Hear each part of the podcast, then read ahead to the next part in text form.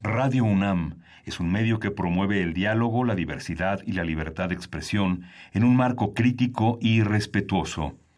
Los comentarios expresados a lo largo de su programación reflejan la opinión de quien los emite, mas no de la radiodifusora. Radio UNAM presenta Primer Movimiento. El mundo desde la universidad.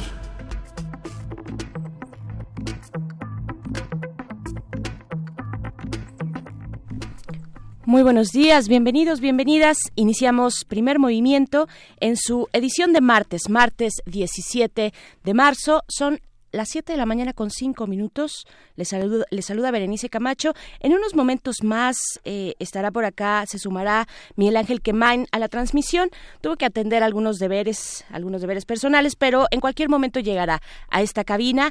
Eh, le damos también la bienvenida, un saludo, un abrazo a la Radio Universidad de Chihuahua, y a todos los que sintonizan a través del 96.1 de FM. La Radio Universidad nos escucha a través del 105.3 el 106.9 y el 105.7. Vamos a estar con ustedes durante la siguiente hora, si así nos lo permiten, muy tempranito para ustedes a las 6 de la mañana, a las 7 para nosotros. Y pues bueno, a todos los que se suman a esta eh, transmisión de este martes, ya sea por internet, por nuestro sitio www.radio.unam.mx y también está la aplicación de la UNAM, de la de Radio UNAM, si la, si la han descargado, bueno, por ahí nos pueden escuchar. En fin, cualquier aplicación que sintoniza la FM en esta ciudad, pues bueno, lo pueden, pueden escucharnos a través de esos distintos canales.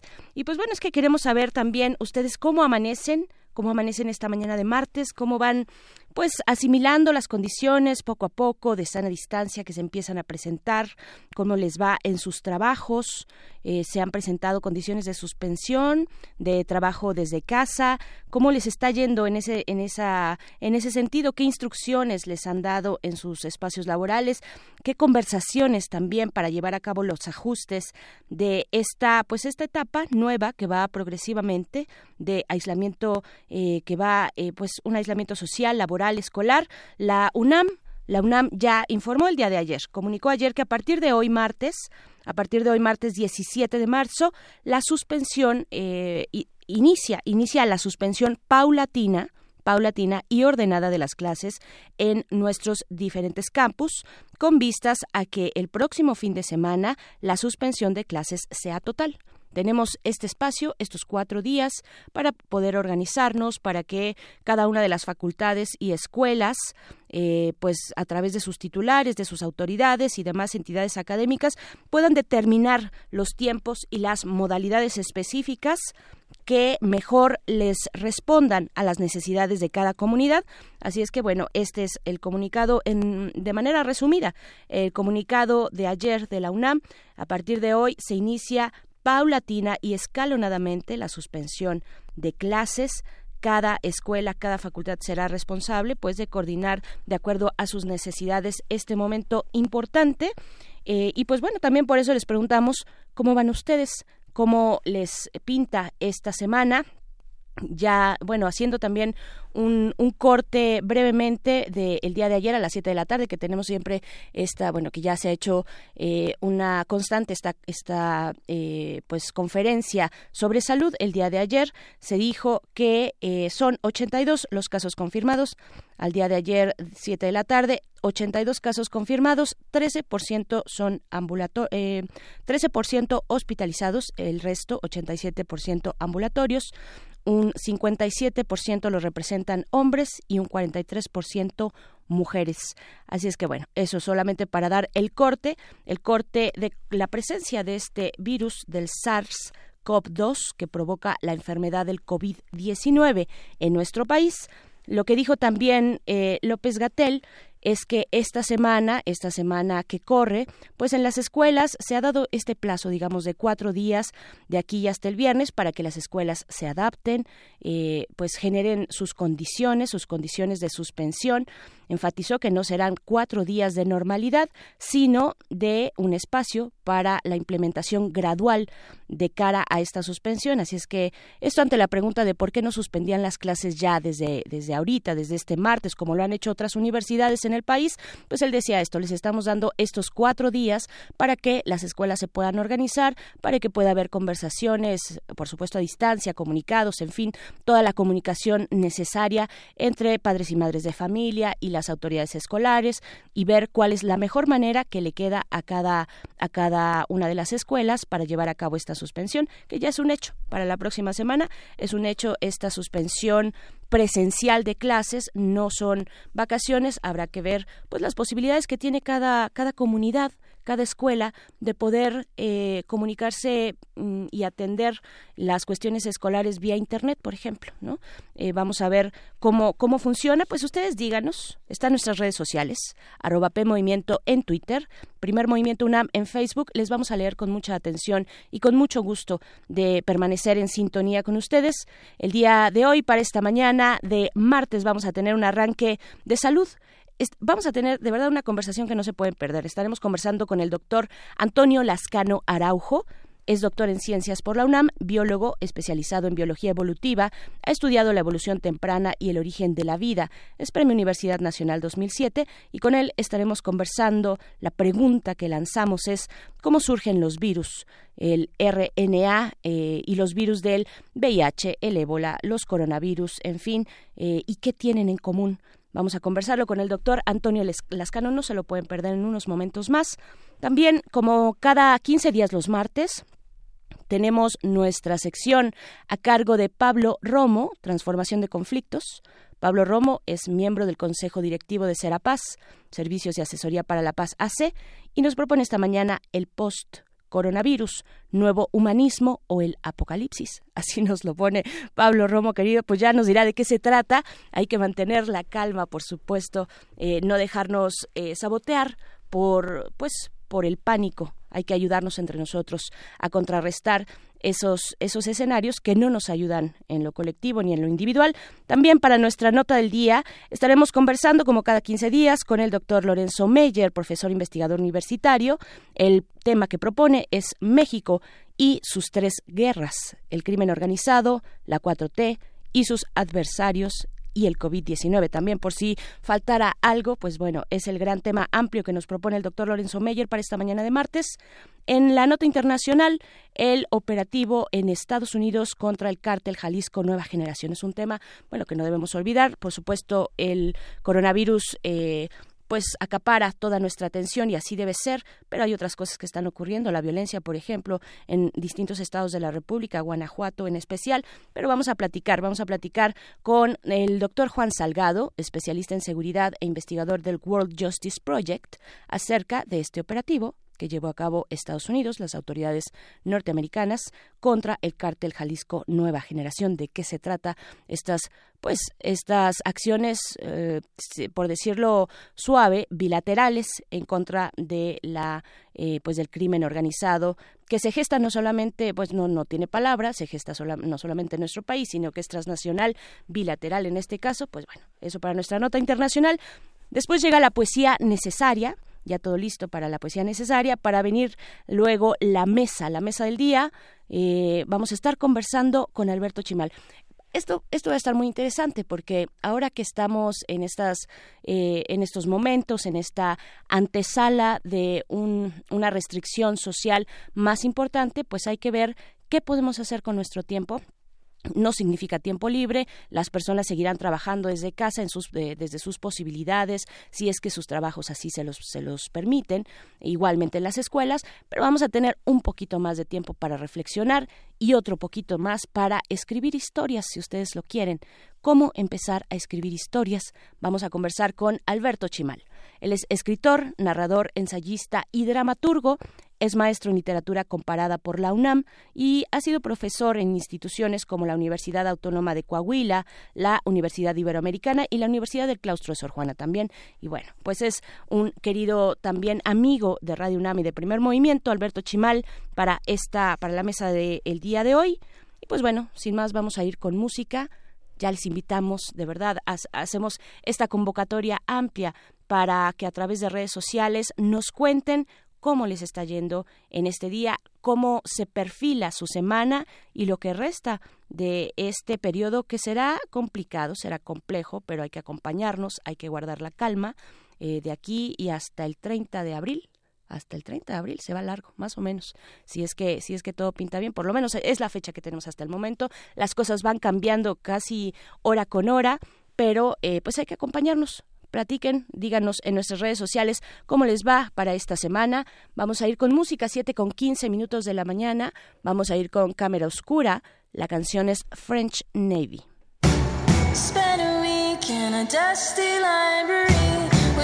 for some words to jump in me. We met by a trick of fate. French Navy, my sailor maid.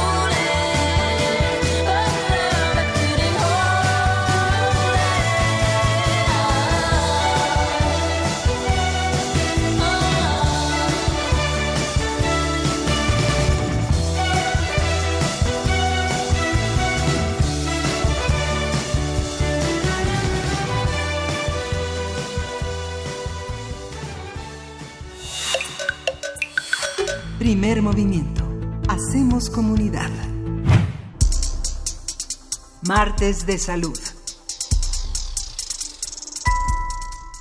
Un virus es un agente infeccioso submicroscópico acelular cuya característica principal es su capacidad de multiplicarse dentro de otras células. Independientemente del organismo infectado, se expanden dentro de animales, hongos, plantas, bacterias e incluso otros virus, desde organismos portadores como insectos hasta recursos vitales como los alimentos, el viento o el agua, los virus se diseminan en muchas maneras diferentes, pues cada clasificación tiene su método propio de transmisión. Su origen es incierto, puesto que no fosilizan y mutan o se recombinan eh, más rápido que las células. A partir de diferentes técnicas y ensayos de biología molecular, se ha especulado sobre su principio, su principio puesto que dichos estudios dependen de materia vírico-genético, ADN o ARN antiguo para hablar sobre cómo surgen los virus, sus características principales y las posibles conexiones entre, por ejemplo, el VIH, el, virus del ébola o el más reciente coronavirus, nos acompaña el doctor Antonio Lascano Araujo. Él es doctor en ciencias por la UNAM, biólogo especializado en biología evolutiva, ha estudiado la evolución temprana y el origen de la vida, es Premio Universidad Nacional 2007, Premio Charles Darwin al Académico Distinguido 2013 y tiene tres doctorados honoris causa. Es miembro del Colegio Nacional desde el año 2014 y de verdad nos entusiasma mucho tener esta conversación con usted, doctor Lascano. Muy buenos días. Le saluda Berenice Camacho aquí en Primer Movimiento. ¿Cómo está? Buenos días, doña Berenice. ¿Cómo está usted?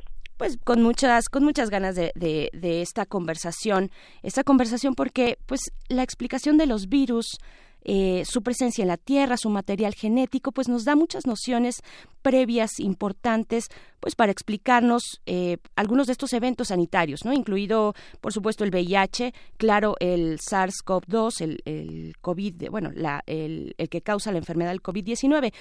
¿Qué son los virus? Una pregunta muy básica. ¿Qué son los virus y de qué están hechos? Bueno, yo diría que los virus son, usted lo definió muy bien, son entidades eh, microscópicas o submicroscópicas, aunque en los últimos años se han descubierto unos virus enormes, de hecho lo llamamos megavirus, eh, que infectan, por ejemplo, a protistas como las amibas, los ciliados, etcétera. Son, eh, yo diría que son eh, entidades biológicas que se pueden replicar, como usted bien dijo, en el interior de las células. Eh, y aquí habría que quitar el término, al término infeccioso, la connotación negativa, porque, bueno, eh, infectan células y puede ocurrir que esas, eh, a esas células les causen eh, daños, como ocurre, por ejemplo, en las enfermedades virales que afectan a los humanos, a eh, plantas, etcétera, que son de importancia económica para, para nosotros, pero en realidad eh, los virus han jugado un papel central en la evolución. Eh, yo diría que sencillamente se multiplican eh, en, efectivamente en el interior de las células y para muchos, incluyo, incluyendo para muchos biólogos, siempre está la duda de si están vivos o no están vivos, porque exhiben propiedades de los seres vivos, como el multiplicarse, como el mutar, como el evolucionar, pero hay otros sistemas químicos que pueden hacer lo mismo. Más bien ahí lo que los virus hacen es demostrarnos eh, la incapacidad que todavía tenemos para tener una buena definición de lo que es lo vivo, ¿no? ¿Están como en una especie de estado de latencia, doctor, hasta que encuentran un, un huésped? Eh, es una buena definición. Yo diría que eh, pueden, no todos, pero la enorme, enorme mayoría de los virus efectivamente eh, andan circulando por toda la biosfera, por todo el planeta, y cuando encuentran el, una célula que a la que puedan infectar, que tengan los receptores adecuados, penetran a la célula, se multiplican y es cuando van a evolucionar. De hecho, algo que va a sonar, eh, yo creo que para como para asustar, una afirmación para asustar a muchos, en realidad vivimos sumergidos en un océano de muchos virus distintos. Ah. Eh, estamos eh, segurísimos en este momento que son las entidades biológicas más abundantes que hay. Qué maravilla. Eh, pues hay que tener esta información pues para saber de qué estamos hablando, para no perder la calma también. Es interesante pensar también en cómo funciona, cómo eh, pues, eh, pues cómo se expresa eh, un virus, cuál es su material genético, en qué consiste el RNA, por ejemplo. Bueno, aquí hay que decir que hay dos tipos de ácidos nucleicos. Ajá. Como usted bien dijo, el DNA, que es una doble hélice que todos conocemos, ¿no? Es como una escalera doble, como por ejemplo una de las escaleras del Colegio Nacional, como la escalera en la estación del metro Camarones, a donde yo he enviado a mis alumnos a veces para que entiendan lo que es la geometría de, de una doble hélice. Eh, uno puede estar subiendo por un lado y otros bajando por la misma, eh, por esa doble hélice, se alcanzan a ver, pero no pueden brincar de, de escalera en escalera, aunque sea la doble hélice, y al mismo tiempo eh, hay eh, otros virus, hay otro ácido nucleico, el RNA, que rara vez se presenta como una doble hélice en la naturaleza, eh, sino como una hélice sencilla. Eh, el DNA es extraordinariamente estable. Por eso uno ve que se pueden hacer películas como Parque Jurásico, en donde, claro, en, en la ficción se puede recuperar DNA de hace millones y millones de años y se amplifica en una célula y ve uno a los dinosaurios revividos. Eh, en realidad esta metáfora cinematográfica de lo que nos habla es de la estabilidad del DNA.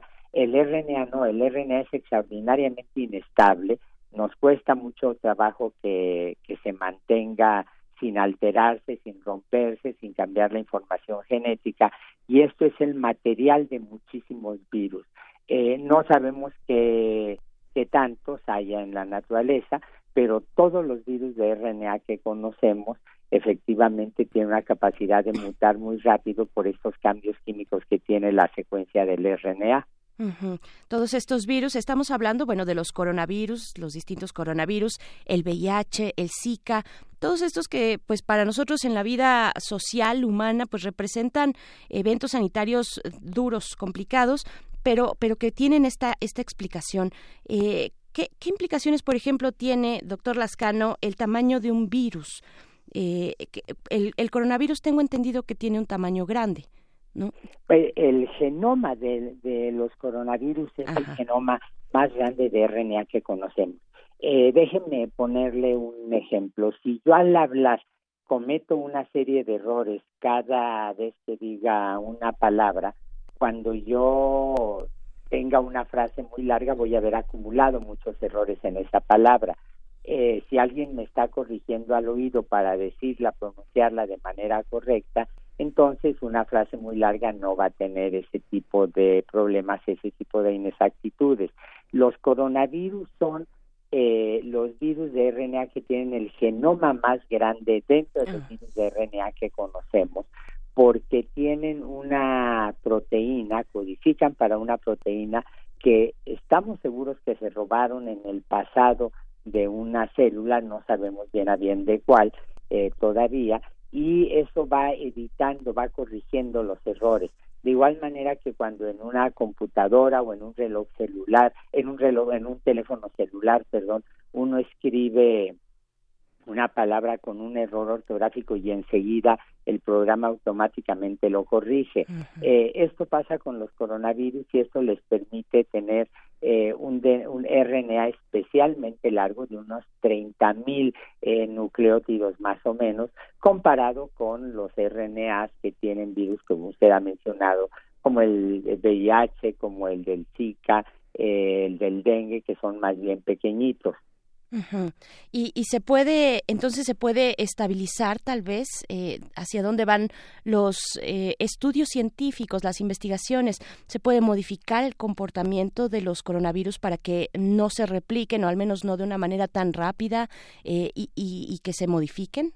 Bueno, eso lo intentamos hacer con todos los virus patógenos, deseamos inhibir su replicación, deseamos inhibir este de alguna manera las enzimas que les permiten multiplicarse.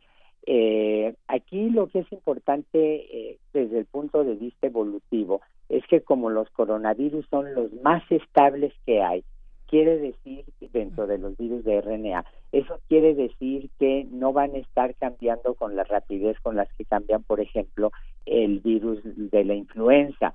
Eh, usted sabe que cada año nos tenemos que vacunar contra la influenza porque cada año estamos enfrentando eh, virus que ya cambiaron, que han mutado. Y entonces tenemos que desarrollar defensas, tenemos que desarrollar anticuerpos en contra de ellos y la mejor manera de hacerlos desde luego es la, son las vacunas.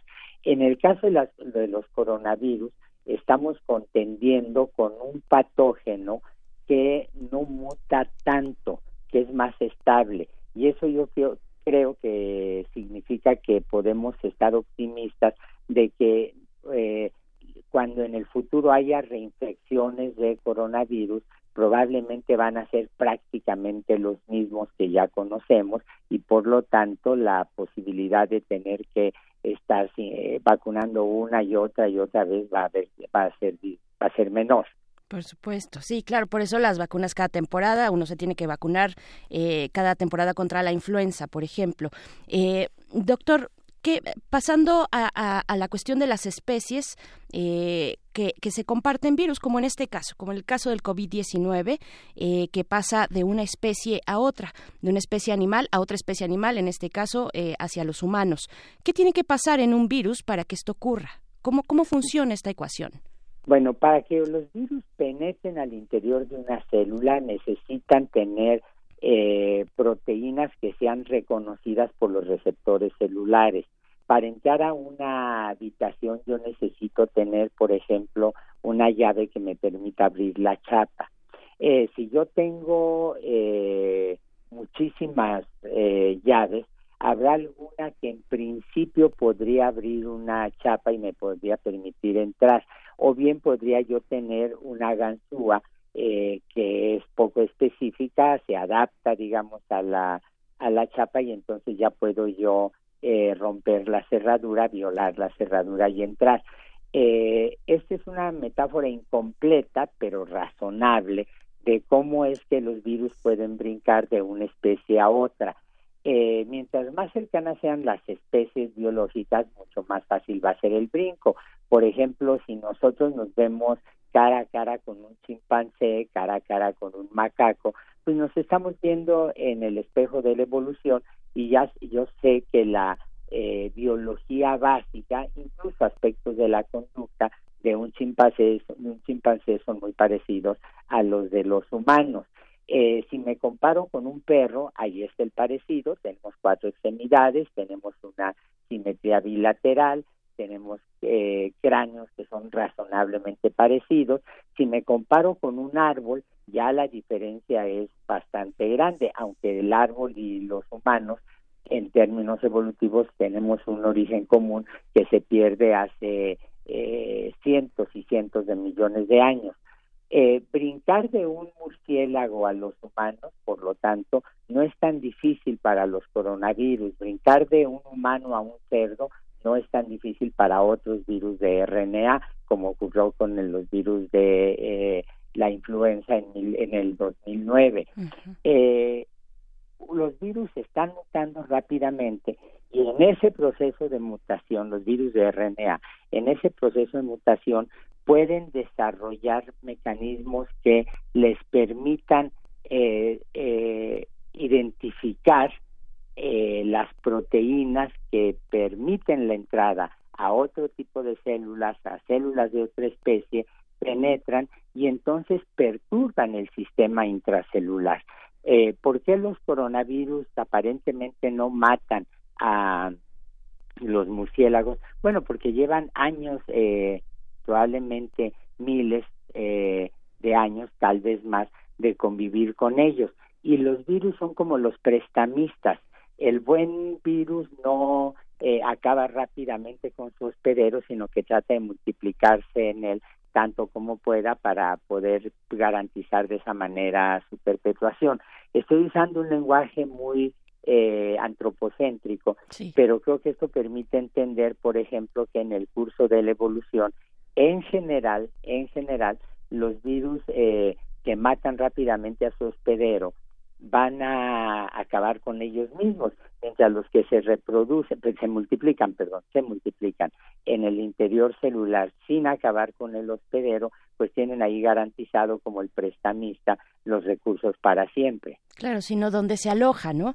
Eh, aquí tenemos varias varias preguntas, eh, doctor, directamente para usted. Dice Fabricio González, ¿Qué hay de cierto que el COVID-19 se acopla a las células bronquiales por medio de los receptores de angiotensina y, la posible terapia a partir de bloqueadores de estos receptores?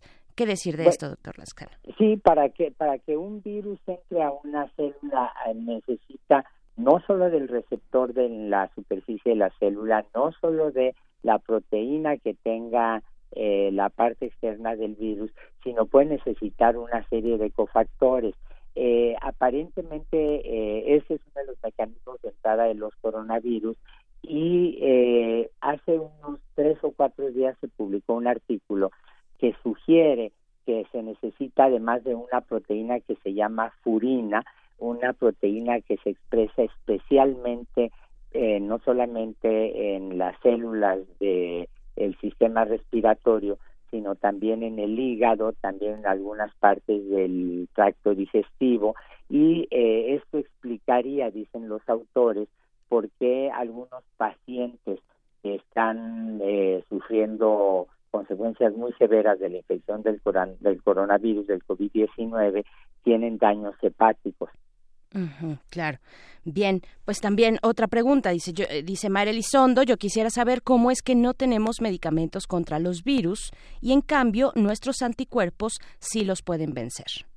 Bueno, lo que pasa es que los anticuerpos eh, reconocen eh, por un proceso de evolución eh, absolutamente fascinante donde se está produciendo una enorme cantidad de anticuerpos, eh, reconocen una sustancia, un objeto extraño en el cuerpo, en la célula, y enseguida lo atacan y lo inhiben lo, lo pueden destruir. Eh, hay distintos mecanismos inmunológicos y este es uno de ellos. Eh, eh, tenemos algunos medicamentos que efectivamente destruyen a los virus, que impiden la entrada y en algunos casos, bueno, con las vacunas lo que buscamos es desarrollar anticuerpos que sean específicos contra distintos virus. Eh, hay que decir, por ejemplo, ayer se publicitó en la en, el, en, la, en los medios cómo ya se están desarrollando eh, vacunas experimentales, hubo voluntarios que ya aceptaron ser inyectados con ellos eh, para tomar el RNA de los virus, inyectarlo eh, a los voluntarios que desarrollen anticuerpos en contra de estos eh, de estos trocitos de RNA y entonces bueno ahí desarrollar una vacuna que logre su inhibición y su destrucción claro. Y, y, sabemos también, bueno, eh, no sé si algo eh, precisamente comprobado, eh, pero, pero que los antirretrovirales que son utilizados para el VIH, que también es un virus, podrían contrarrestar también para este tipo el COVID-19. ¿Son virus similares el VIH y el, y el COVID? ¿Cómo atacar? Es una pregunta espléndida, de verdad espléndida. Mire, cuando empezaron a surgir los casos de eh, pacientes eh, infectados por el COVID-19, la gente se sorprendió mucho al ver que se estaban usando antirretrovirales. Y entonces esto dio lugar a una serie de especulaciones, algunas de ellas bastante imaginativas, que decían que en realidad el COVID-19, el coronavirus, había sido fabricado por eh, investigadores estadounidenses que buscaban destruir la economía china y no sé qué barbaridades, ¿no? Hubo incluso algunos universitarios muy ubicuos eh, de otras áreas muy distintas a las ciencias naturales que empezaron a propagar esa idea. Eh, a ver, aquí lo que pasa es que todos los virus de RNA que conocemos, los conocidos únicamente, son eh, eh, virus de RNA que se multiplican gracias a una proteína que llamamos una polimerasa. Sí. Todos, todos los conocidos. Y esas polimerasas tienen un origen común. Solo para los conocidos se puede hacer esta afirmación. De hecho, hace varios años, tres grupos de investigación, un grupo alemán, un grupo checoslovaco y eh, en un grupo mexicano en la UNAM, en el grupo al que yo pertenezco, pudimos demostrar de manera independiente que esa proteína tiene un origen común. Al tener un origen común tiene propiedades en común y al tener propiedades en común quiere decir que lo que los inhiba o los active van a ser sustancias muy parecidas.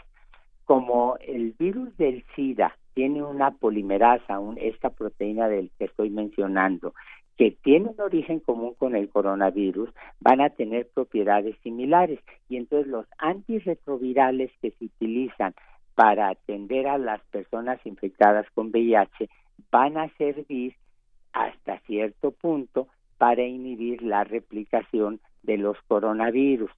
La gran diferencia que hay es que, por supuesto, las proteínas tienen propiedades específicas, particulares, y los resultados no necesariamente van a ser tan buenos, pero es una manera de inhibirlos. Eh, el otro punto que es importante es que la variabilidad biológica que tienen las poblaciones de virus del SIDA es mucho menor que la que encontramos en los coronavirus, porque como mencionábamos usted y yo, ya los coronavirus tienen efectivamente esta proteína que corrige los errores y eso estabiliza la información. claro.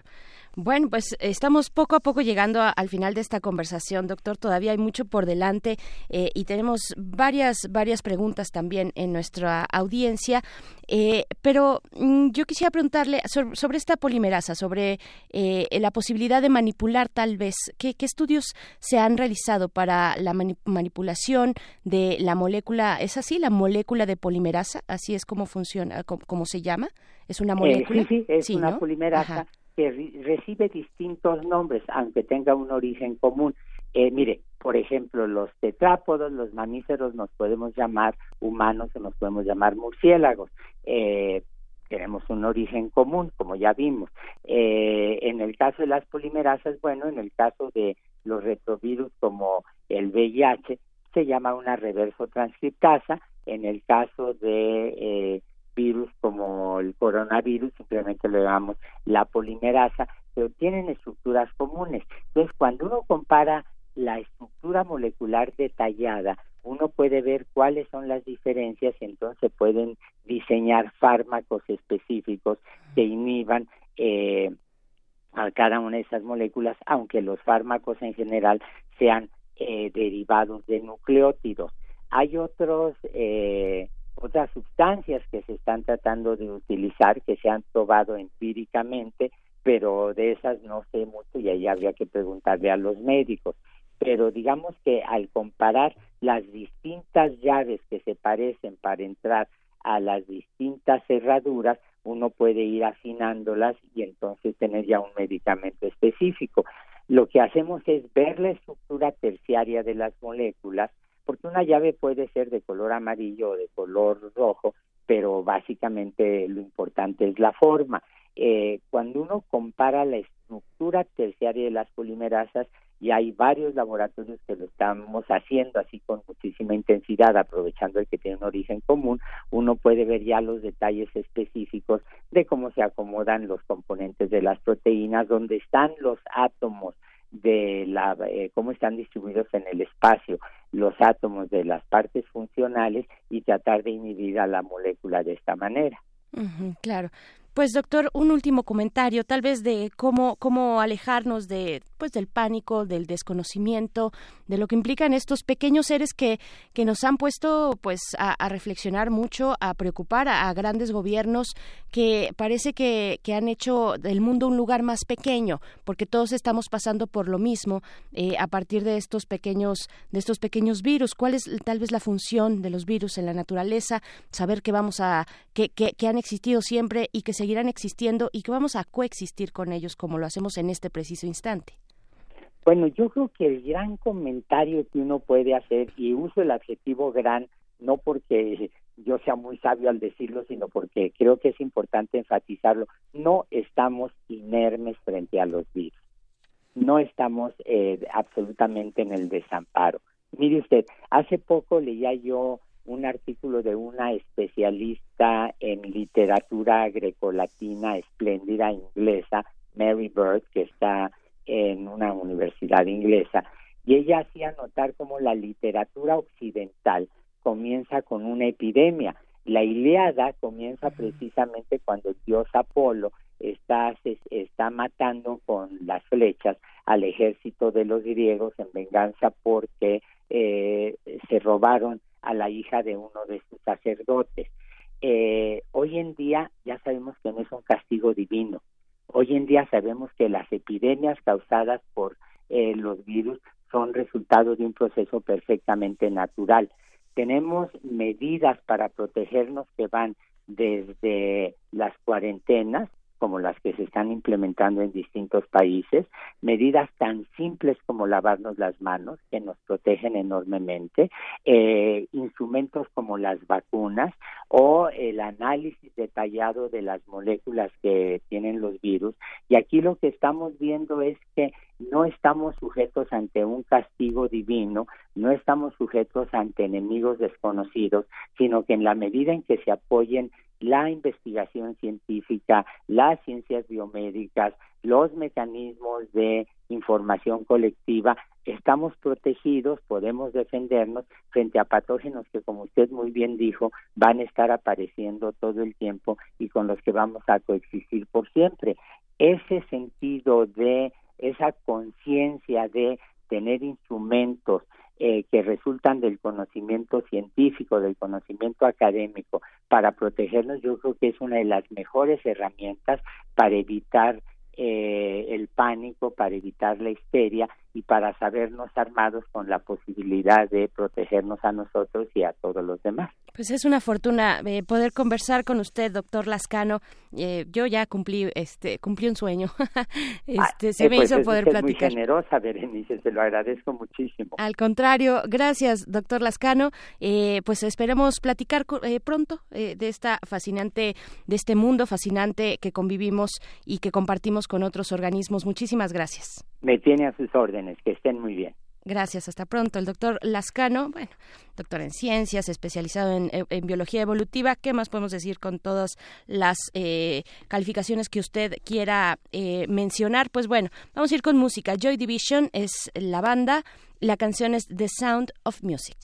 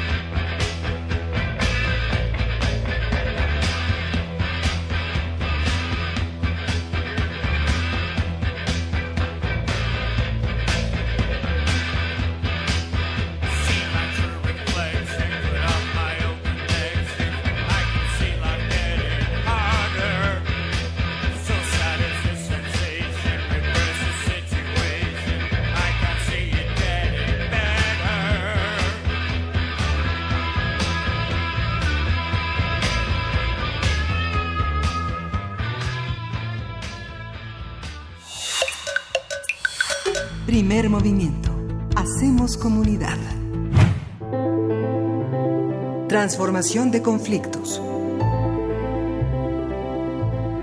Y en esta mañana de martes le damos la bienvenida a Pablo Romo. Él es miembro del Consejo Directivo de Serapaz. Es también pues colaborador de Primer Movimiento a cargo de esta sección Transformación de Conflictos y en esta mañana nos tiene el tema y la reflexión sobre todo el post-coronavirus, nuevo humanismo o el apocalipsis. Querido Pablo Romo, ¿cómo estás? Buenos días. ¿Qué tal? Muy buenos días. Estoy aquí ahorita pues solita, en unos momentos más llega Miguel Ángel Quemain, pero cuéntanos, ¿esto es una disyuntiva o un lugar o el otro, nuevo hum- humanismo o el apocalipsis?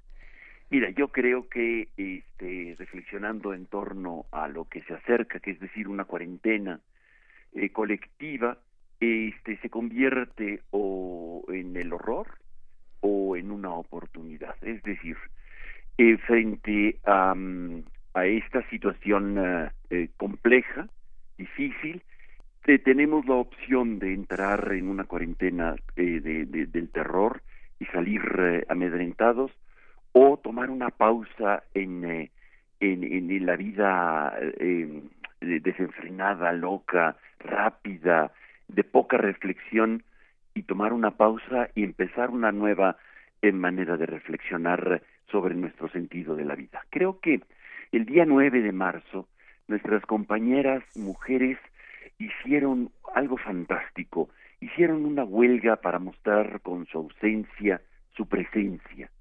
Hicieron eh, un acto de protesta, recordaremos, para visibilizar con su ausencia los feminicidios. Hicieron un acto político para fortalecer el movimiento feminista.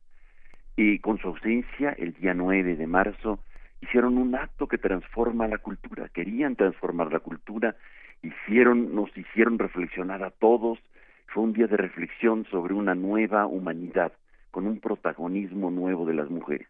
Fue un día de su ausencia. Las mujeres ese día hicieron esa pausa para empujar una nueva cultura.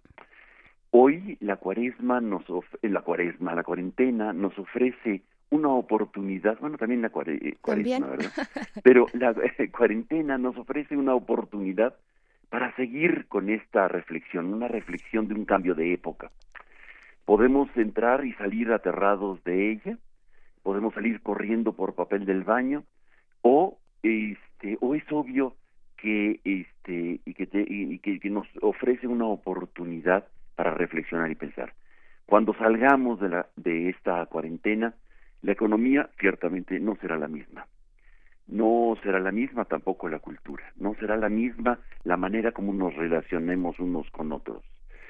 Nos eh, preguntamos eh, hace todavía relativamente poco con eh, uno de nuestros autores este fantásticos del año pasado, este Yuval Noir Hariri, ¿no? De Homo Deus, sobre la inmortalidad. Estábamos leyendo con entusiasmo este sobre este optimismo desenfrenado de pues de, los implantes eh, cibernéticos que íbamos a tener de, el triunfo que la ciencia tenía sobre eh, la vida y que nos estaba dando cada vez más vida este frente a una ciencia optimista y alegre Hoy nos quedamos perplejos cuando la ciencia no responde a la velocidad que nosotros estábamos acostumbrados. Y es preciso entonces reflexionar en torno a esta cuarentena. ¿Qué llevamos? Qué, ¿Cómo entramos a, eh, a esta cuarentena? ¿Qué libros estamos tomando? ¿Qué actitudes estamos haciendo? Sobre todo para el cambio de época. Siempre en los grandes acontecimientos surge lo mejor y lo peor, las guerras, Siempre hablamos aquí del tema de paz y de guerra. Y las guerras eh, nos eh, eh, genera en la población, sale lo mejor y lo peor de los seres humanos. Lo hemos dicho muchas veces. Vemos ahora cantando en los balcones a los italianos y, y tocando sus instrumentos. O vemos a los españoles jugando bingo y relacionándose con vecinos que nunca antes habían saludado. Seguramente habrá nuevas historias y surgirán de la eh, aquí en, nuestro país nuevas historias de gente que estará escribiendo nuevas maneras este, de, de ver eh, las realidades y las relaciones con los otros, de esta depresión creativa que surgirá para nosotros, de la soledad y del ocio inventivo que surgirá. Yo creo que esto es importante como una reflexión para todos nosotros. Hagamos de esta cuarentena una oportunidad para pensar en nosotros mismos, para pensar en la colectividad por la que estamos ofreciendo nuestro encierro. Pensamos y pensemos en nuestros miedos, pensemos en nuestras necesidades y pensemos en reducir nuestras necesidades, reducir nuestro en, eh, enloquecido consumo y reducir eh, aquello que nos hacía tanto vivir la sobriedad quizás sea una nueva maestra en esta nueva época. Rehabilitar el cuerpo, rehabitar el cuerpo, esto es quizá también parte del nuevo humanismo que surja del post-virus que nos, eh, que nos impele a entrar en esta cuarentena. Recuperemos la conciencia corporal. ¿Qué más nos toca hacer? ¿Qué más esta es la oportunidad, veámoslo como una oportunidad para encontrarnos y reflexionar y vernos a nosotros mismos. ¿Qué surgirá de esto? Me parece que es así como en los conflictos, que muchos lo viven con dolor y con terror, y cuando lo vemos como una oportunidad para salir eh, renovados, para salir eh, como nuevas personas, para salir como mejores frente a situaciones eh, difíciles, como es un conflicto, pienso que esta cuarentena nos puede ayudar a nosotros a salir renovados, con como las mujeres del día 9 de marzo nos invitaron a reflexionar. Así, esta ausencia nos hace eh, reflexionar y tener una nueva oportunidad para hacer una nueva relación con los otros, con las otras, en una nueva sociedad.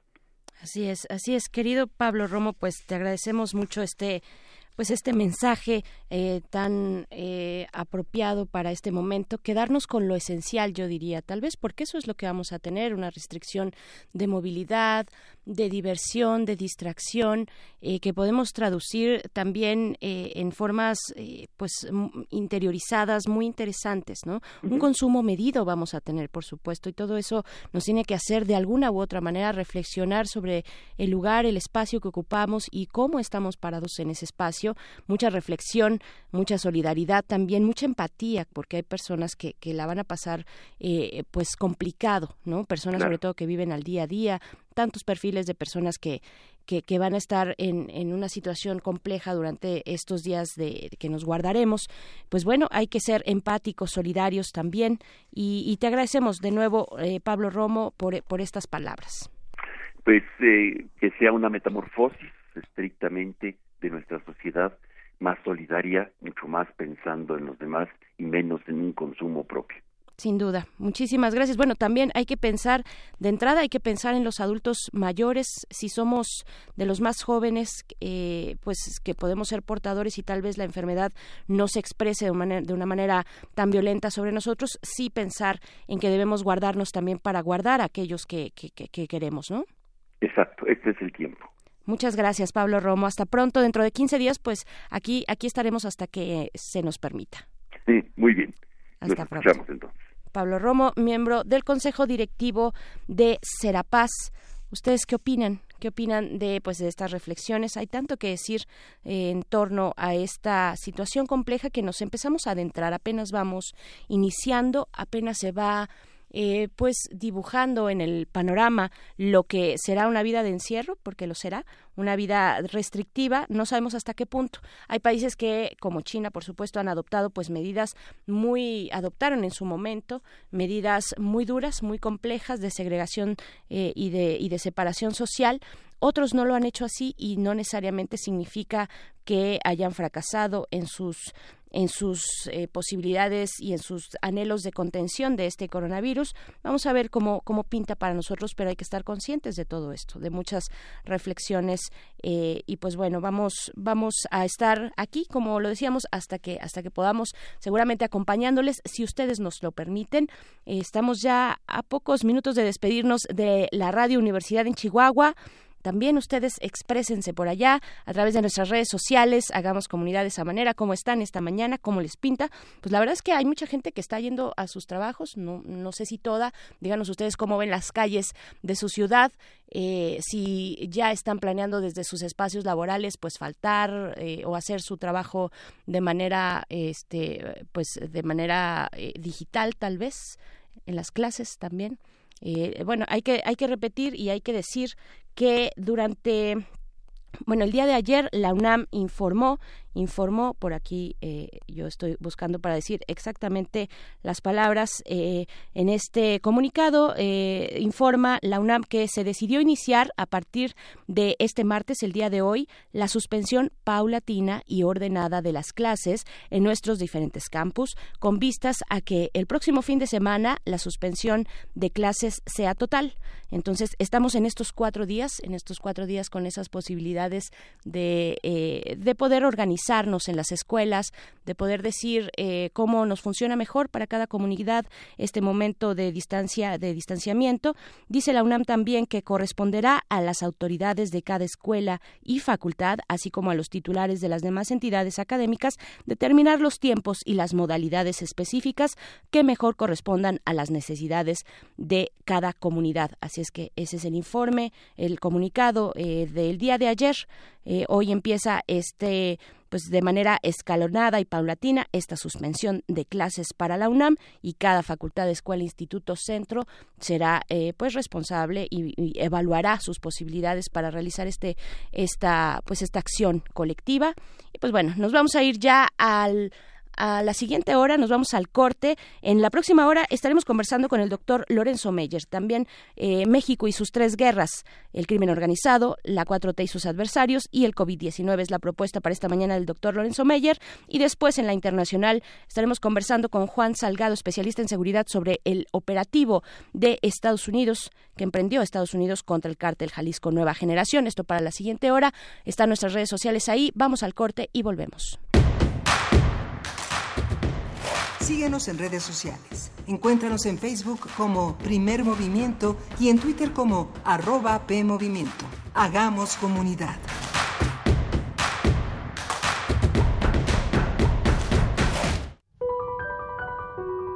La palabra es la ruta y la guía es el compás. Ningún poema está completo sin una buena plática. Escucha los ejemplos más relevantes de la poesía a través de la voz de sus autores en Al compás de la letra, un espacio para la creación literaria con María Ángeles Comesaña. Todos los jueves a las 18 horas por el 96.1 de FM. Hay libros no impresos que viven en boca de sus autores. Radio UNAM Experiencia Sonora.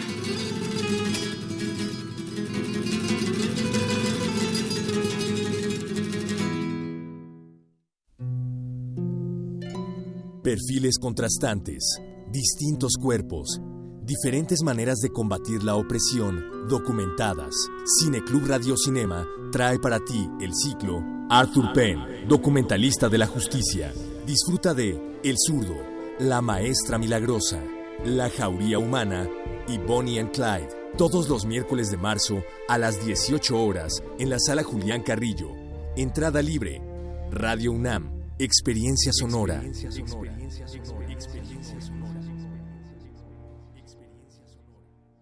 La salud pública en el México de hoy corre riesgo.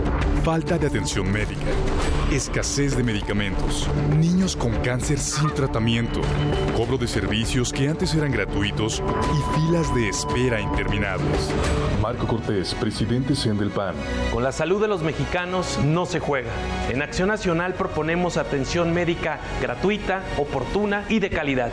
Somos gente de Acción por México. PAN, unidos y fuertes para defender a México. La educación, según mi punto de vista, es el derecho social por excelencia. ¿Son los derechos humanos compatibles con el neoliberalismo económico? Lo que se quiere es una fiscalía que persiga al Ejecutivo. La acción de inconstitucionalidad y la controversia de constitucionalidad son promovidas normalmente por actores políticos. Precisamente la manera de prevenir uh -huh. es fomentando la igualdad de género.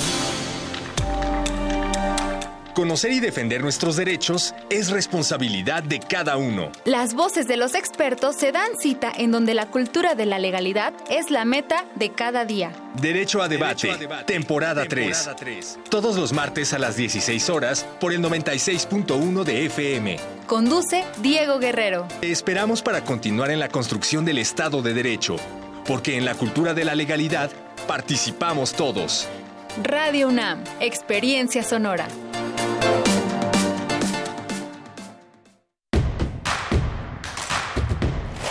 Queremos escucharte. Llámanos al 55 36 43 39 y al 55 36 89 89. Primer movimiento. Hacemos comunidad.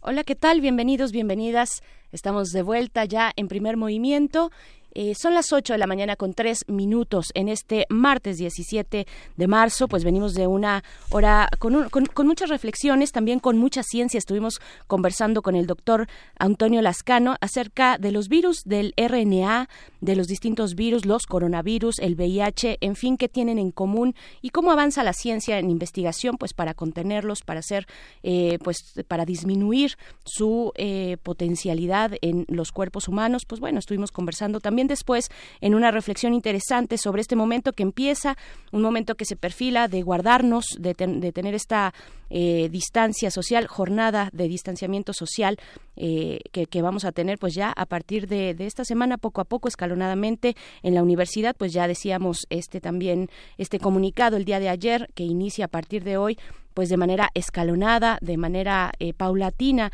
la suspensión de acuerdo a los eh, pues eh, criterios que cada centro de estudio, cada escuela, cada facultad, cada instituto tome con respecto a su comunidad y a sus propias necesidades. Y pues bueno, ya está el señor Miguel Ángel Quemain aquí en esta cabina. ¿Cómo estás, Miguel Ángel? Hola, buenos días, buenos días a todos nuestros radioescuchas. son múltiples las medidas y las restricciones. Comentábamos fuera del aire si es posible salir al parque y sacar a las mascotas eh, a, pasear un momento, a que, este, a, que se, a que se muevan, a que puedan orinar o defecar y puedan estar, este, podamos conservar una distancia frente a otras personas. Todavía estamos en un periodo en el que no hay ninguna restricción al respecto. Yo vengo ahora de una, un gran hospital del, del ISTE y se están reprogramando muchas de las consultas, de las cirugías.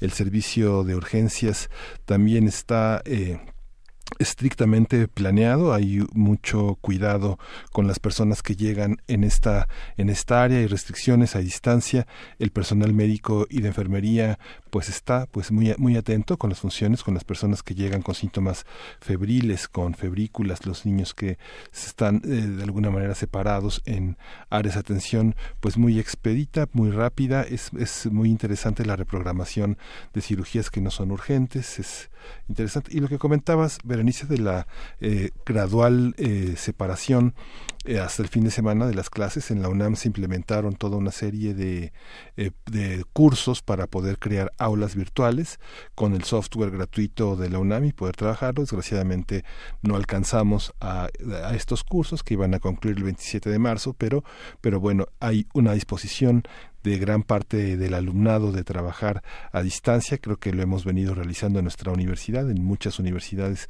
que cuentan con recursos también disponibles para hacerlo. Y bueno, va a ser un gran aprendizaje mantener esta capacidad de, de mantenerse en contacto disciplinadamente. Los grupos en la UNAM son muy grandes, pero a disposición, no sé, de un grupo de 65 personas he tenido la experiencia de que 61 intensamente participan. ¿no? por supuesto. Pues bueno, eh, ahí las reflexiones que continuarán. De hecho, eh, para esta hora estaremos conversando, eh, ya lo decíamos, con el doctor Lorenzo Meyer, profesor investigador universitario. El tema que propone para esta mañana es el de México y sus tres guerras, es decir, el crimen organizado, la 4T y sus adversarios y el COVID-19. Y después nuestra nota internacional, también interesante, en otros temas. Sí, Estados Unidos realizó un operativo muy importante contra el cartel, contra el cártel Jalisco Nueva Generación, la importancia de esta organización criminal en los Estados Unidos ha sido muy relevante y la colaboración entre los dos países es lo que está en discusión, no violentar la, lo que consideramos de cada lado de la frontera, la protección de los derechos humanos y cómo, cómo, cómo trabajar para combatir una, una, un cártel, pues que es el cártel al parecer más poderoso en este momento en México, la organización criminal más poderosa. Ya Osvaldo Zavala decía que los cárteles no existen, pero hay una, hay una disposición, una red muy importante de violencia y de, y de narcotráfico que este cártel impulsa. Así es, así es. Pues bueno, también nos unimos a las frecuencias del 104.3 allá en la Radio Nicolaita de Morelia. Esto gracias a las posibilidades que nos brinda la Universidad Michoacana de San Nicolás de Hidalgo de estar con ustedes de 8 a 9 de la mañana en Morelia. Pues bienvenidos, bienvenidas para ustedes también. Escríbanos en redes sociales cómo pues cómo se vive por allá, cómo se vive este momento. Hay que decir que Michoacán es uno de los estados que suspenden ya clases presenciales a partir de hoy, junto con Guanajuato, Nuevo León, Yucatán, Jalisco, Sonora, varios estados que se han adelantado a lo que ocurrirá para el caso de la Ciudad de México a partir del próximo lunes, ya es la suspensión plena de las actividades. Para el caso de la UNAM, ya lo dijimos, será durante esta semana, será este espacio para que sea escalonado, para que los centros y facultades, escuelas puedan organizar su propia agenda y comunicarse y llevar a cabo sus clases de, manera eh, pues remota a través de internet tal vez con algunas lecturas en fin las posibilidades de organizarnos eh, para durante esta semana. Eh, las clases en la SEP también están estipuladas de esa manera. Y pues bueno vamos a estar dando esta información a lo largo del día de estos días. Pero vamos ahora con nuestra nota del día a cargo del doctor Lorenzo Meyer. Ah pero antes con música Sí, quería hacer, una nota brevemente, porque ayer que hablamos del agua, eh, paradójicamente eh, recibimos un mensaje de Nelva Mogo Vázquez que en Tláhuac no tienen agua y que denuncian a la alcaldía por un sistema de pipas que eh, a, las, a la luz de mucha gente tiene una, un cariz de corrupción. Hoy están bloqueando desde las 7 de la mañana la autopista México-Puebla en ambos sentidos. En Santa Catarina hay dos bloqueos en el eje 10 sur a la altura de Liconza y el CETIS 1.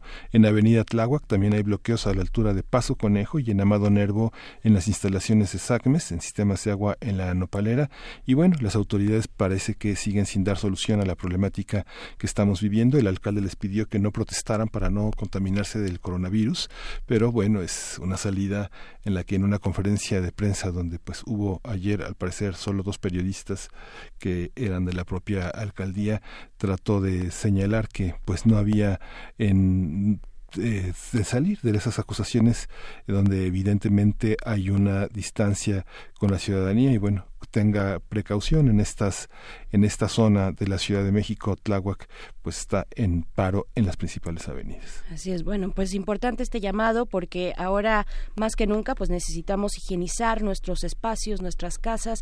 El agua es un recurso fundamental cuando se trata de un momento como este y siempre en general, pero ahora con mayor atención.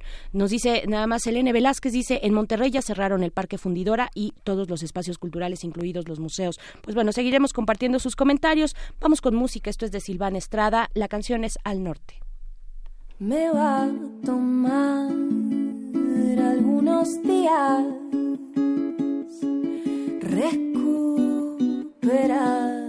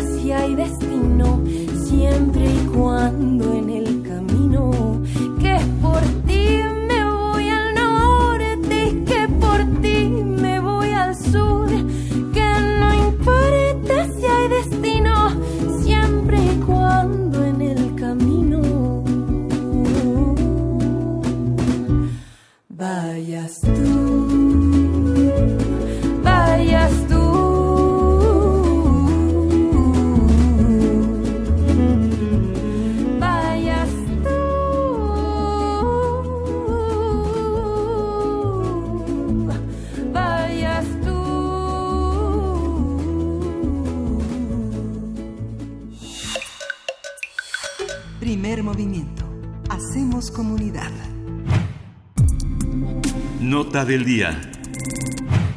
Y le damos la bienvenida al doctor Lorenzo Meyer, profesor investigador universitario, que cada 15 días los martes pues nos comparte una reflexión. En esta mañana la titula como México y sus tres guerras, el crimen organizado, la 4T y sus adversarios y el COVID-19. Bienvenido, doctor Lorenzo Meyer. Estamos en cabina Miguel Ángel Quemain y Berenice Camacho. Berenice, bien, eh, Miguel Ángel iba yo a decir buenos días, pero no, estos eh, no tienen nada de buenos. Sí, caray, así y por estamos. un tiempo largo no va a haber buenos días. Así es. Quiero eh, aprovechar este espacio, pues sí, para hacer una reflexión sobre lo complicado que está la situación de nuestro país. Supongo que por lo menos, por lo menos, podemos decir que hay eh, en este espacio mexicano tres conflictos, tres guerras eh, que se desarrollan al unísono. La más vieja es obviamente la del crimen organizado. Es una guerra interna, no tiene nada que ver con, eh, o bueno, sí tiene, pero que ver con lo internacional, pero básicamente es una eh, lucha entre el Estado, es una lucha armada entre el Estado y el crimen organizado, que no sé todavía bien a bien quién la va ganando. Supongo que en el largo plazo la tiene que ganar el Estado, no queda de otra, pero eso es el largo plazo. La otra eh, guerra es una guerra política que eh, tiene una explicación en la victoria de la oposición en el 2018, de una oposición que ha decidido eh, que quiere cambiar el régimen y desde luego un cambio de régimen es una cosa mayúscula en cualquier parte. Eh, los intereses eh, afectados son muchos, se resisten y tenemos pues al país eh, dividido en dos, como se ven las encuestas de opinión, eh, cada vez se ve más claro que está dividido en dos. No son partes iguales, pero casi tienden a igualarse. Y la tercera lucha es una que nos viene de fuera, que es el eh, coronavirus. Eh, es una lucha de contra un enemigo pequeñísimo pero poderosísimo y que afecta a todo el mundo. Somos parte de un mundo afectado. Estas eh, tres eh, guerras, quizá podríamos poner una cuarta o como consecuencia de estas tres está un problema económico que ya ya está ya se manifiesta y que puede eh, llevar a situaciones más críticas. Entonces tenemos tres o cuatro conflictos a la vez. Vaya que si eh, tenemos un problema nacional. En el caso del eh, coronavirus bueno las cifras todo el tiempo cambian. Lo único que sabemos con cierta certeza es que se inició al final del año pasado, en el 2019, que se inició en China y más concretamente en un mercado eh, y que ahí de ahí en adelante pum se expande al mundo que hay eh, las cifras eh, cambian de minuto a minuto que la última que consulté era de 181.580 afectados.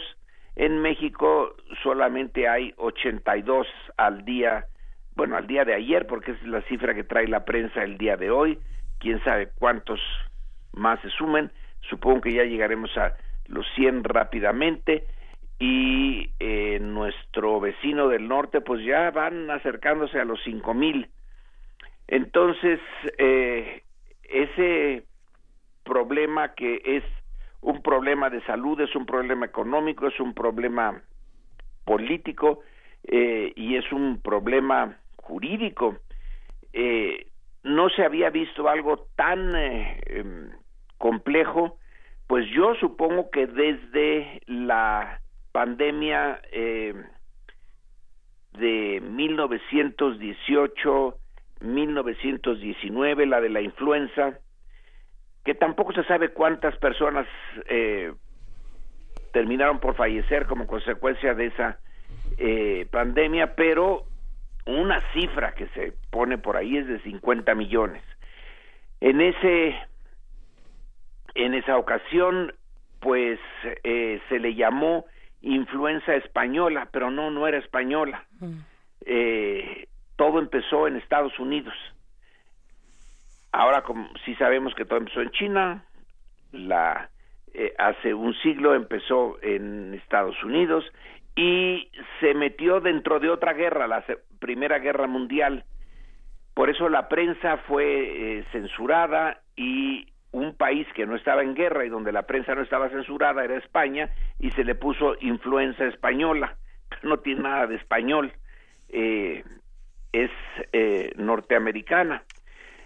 Y ahí se vio cómo las decisiones políticas las decisiones propias de la Primera Guerra Mundial prevalecieron en mucho sobre las decisiones de quienes eran los expertos en eh, pues en la medida en que había expertos en ese tipo de enfermedades al principiar el siglo eh, pasado tenían otras ideas y fueron hechos a un lado y la eh, pandemia aumentó. El hecho de llevar tropas norteamericanas a Europa hizo que en medio de la final, de la etapa final de la guerra, también hubiera una cantidad eh, de jóvenes muertos sin haber llegado al campo de batalla. Se supone que fueron alrededor de 50 millones, como dije, pero nadie sabe qué pasó. México también fue parte de escenario de eso, y cuando decimos que en la Revolución Mexicana hubo un millón de muertos, o que eh, es una eh, cifra eh, que no corresponde a la realidad, no sabemos cuántos hubo.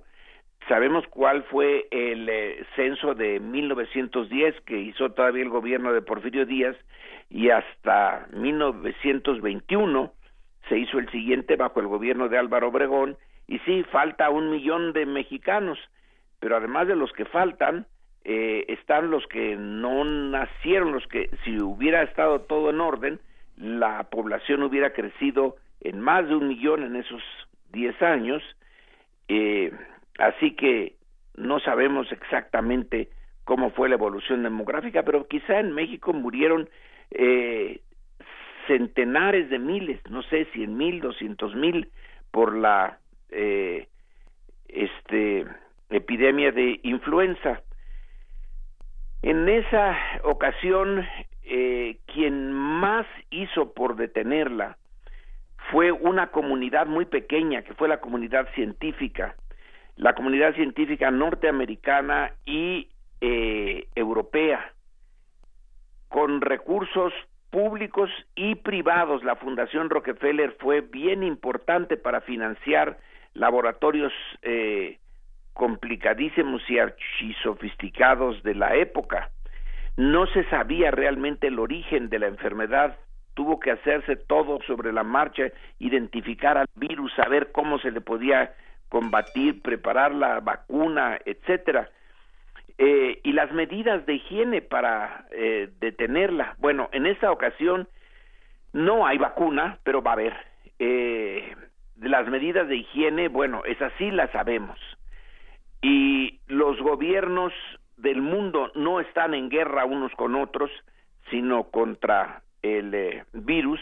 Entonces yo supongo que tendremos un éxito relativamente mayor que el de, esa eh, catástrofe. La otra catástrofe que registra el mundo terrible fue la peste negra y en México, desde luego, la de la viruela una vez que llegaron los europeos acá. Así que esta vez eh, no hay duda de que se pondrán, se están poniendo y están siendo usadas todas las armas de las que dispone los gobiernos y la ciencia, pero de todas maneras hay contradicciones, hay eh, críticas, hay eh, pues eh, expresiones de insatisfacción porque estamos metidos en este conjunto de guerras. Y la guerra política, la guerra entre la 4T y sus adversarios, pues tiene que es inevitable que tome el tema de, del virus como un campo de batalla. Y entonces se diga eh, pues por qué nos están cerrando las fronteras como en otros eh, países por qué el eh, presidente anda en giras y anda besando a niños en Guerrero eh, es una irresponsabilidad es un adolescente es eh, lo peor ejemplo que se puede dar en este momento es parte de del eh, conflicto político y así va a seguir. Ambos bandos van a tratar de eh, disminuir eh, sus los argumentos del otro, pero vamos a seguir en eso.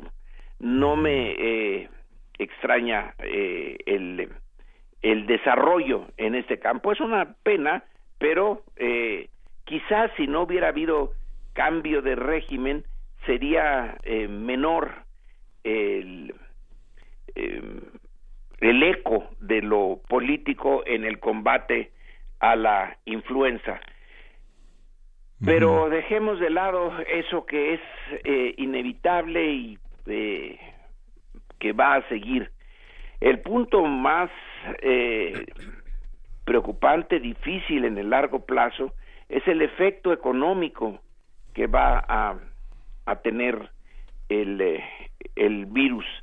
En los eh, países donde se adelantó esto y que ya van más avanzados, desde luego China, eh, pero ahora Europa es el centro del de virus, se tiene que tomar una, y Estados Unidos, una decisión de qué hacer con el, los millones y millones de personas a los cuales se les va a pedir que se queden en su casa, que se eh, recluyan, que hagan cuarentenas, bueno, catorcenas en este caso, eh, que no vayan a trabajar, que no lleven a sus hijos a la escuela, que es la manera de eh, evitar contactos entre el, la población y la manera de hacer que la curva ascendente, porque asciende rapidísimo la curva de la eh, epidemia, llegue a su punto máximo y entonces empiece a aplanarse y luego a decrecer, que es el caso de China. El eh, tomar estas medidas drásticas de eh, poner en cuarentena a millones de personas, como fue el caso chino, implica unas, eh, bueno, una tensión social fuerte que un régimen como el chino, que está lejos de ser democrático y que se parece todavía mucho a los sistemas totalitarios, sí lo puede hacer. Esa es una de sus ventajas, entre otras muchas desventajas. Pero países como el nuestro realmente va a estar, digamos, en chino, que se pueda eh, tomar, eh, se puedan tomar esas medidas. En cualquier caso, eh, vuelvo al punto, está eh, que muchas personas van a quedarse sin ingresos.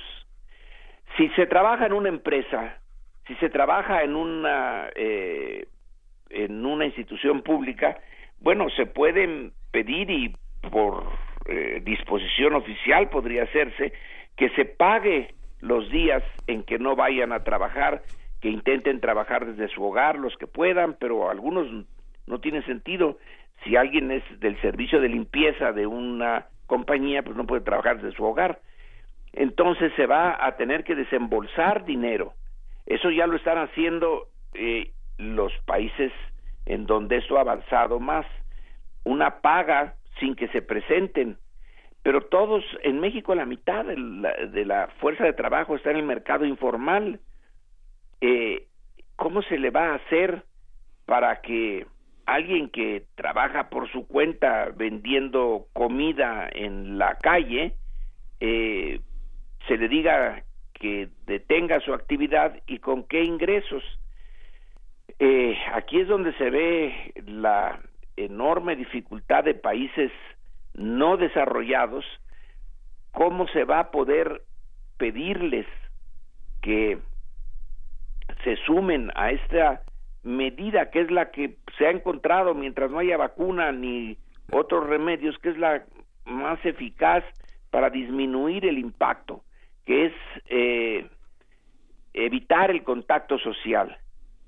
Pero eso en la economía tiene un efecto negativo en millones de personas. Ese es un gran problema para países eh, como México y los países latinoamericanos en general. Ya vemos las fotografías de España y de Italia con las calles vacías, en donde la policía eh, española detiene al que va paseando por la calle y lo regaña y lo mete a su casa. Desde luego no pueden ir a trabajar. Eso lo podemos hacer nosotros.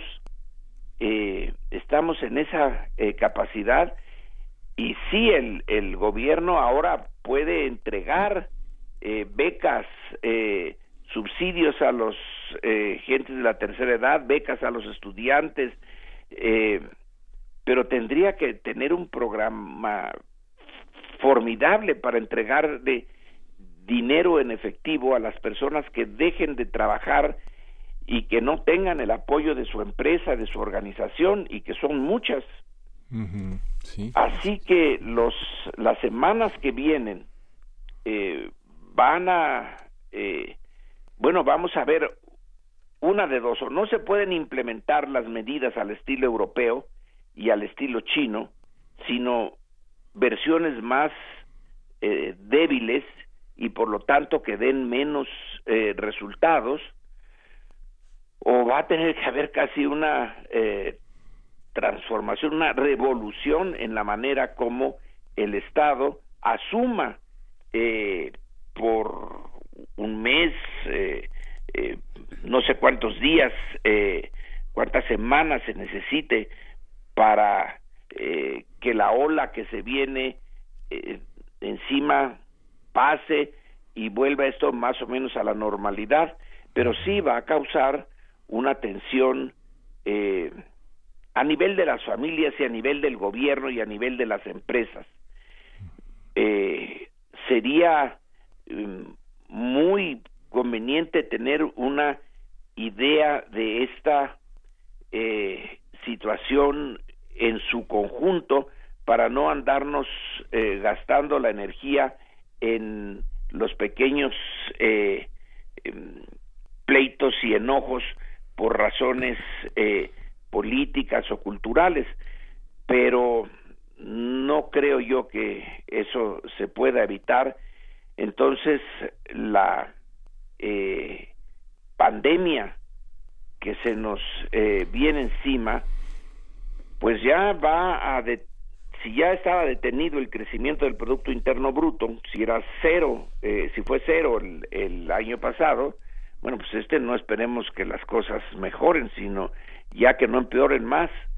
eh, y por último, eh, esa es una idea eh, que a lo mejor estoy equivocado, lo acepto de antemano, pero el, eh, la política económica del gobierno has- hasta este momento ha sido la de mantener la ortodoxia, no gastar más de lo que se recibe en impuestos, etcétera.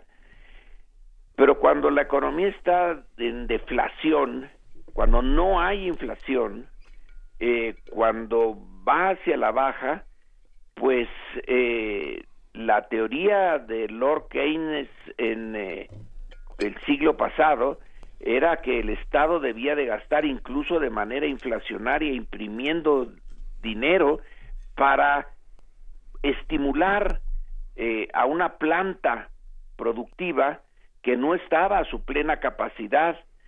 Eh, él lo pensó en relación a la eh, crisis de 1929 y los años que siguieron. Probablemente aquí el, eh, es un momento en que el gobierno eh, de López Obrador podría pensar o repensar su política económica y no ser tan conservador y ortodoxo en no querer gastar más de lo que recibe, sino meterse, como es una crisis, en modo de crisis y entonces que el Estado eh, inyecte eh, recursos aunque caiga en déficit porque esto si ya estaba estancado pues ahora se va a estancar peor que en que el año pasado y el único factor que puede eh, echarlo a andar rápido es el gasto gubernamental pero no veo que haya por el momento señas de que así vaya a ser. Nada más pongo la idea como una posibilidad de una política contracíclica usando el gasto público que en otras eh, circunstancias probablemente no sería aconsejable en circunstancias normales cuando la economía funciona eh, en fin dentro de los parámetros que no le impone eh, el virus, pero cuando el virus obliga a parar tantas actividades como en otros países, si eso llega a México, eh, el problema económico sí que se va a agravar. En fin, concluyo eh, con una idea positiva. Tiene que pasar esto rápidamente, se nos va a quedar como una experiencia muy dramática, muy desagradable, y ya pasará y como en todas las guerras, las variables más importantes se tensan completamente, las variables sociales, políticas, económicas, jurídicas, y ponen a prueba a las clases dirigentes y a la sociedad. Así que aquí vamos a ver cómo pasamos la prueba. Sí, lo Espero que pasa.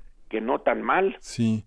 Fíjate, Lorenzo, que hay, son muchísimos los temas que, que, que, tocaste ahora, pero hay por lo menos dos temas que sí es importante señalar, que esto que señalas de el dar dinero a las personas que se quedan, que no pueden hacer, vender tamales home office, por ejemplo, ¿no? Es una parte compleja, difícil, pero en estos países lo que es que está forma parte de la red que tienen trazada las compañías de seguros. Eso está este, garantizado por las aseguradoras, cosa que aquí no. Yo aventuraría una hipótesis donde hay un autoritarismo invertido en el sentido en el que una parte de la población del mercado informal parece que goza de libertad, ¿no? Uno puede lanzarse a la calle y vender este tlacoyos o vender tenis. Eh, uno aparentemente es libre, pero lo que pasa ahí es que hay una enorme indiferencia y un enorme desprecio por lo que la gente puede hacer con su pequeño patrimonio que va coleccionando con el apoyo de sus familiares o con las indemnizaciones laborales que a veces obtiene, pero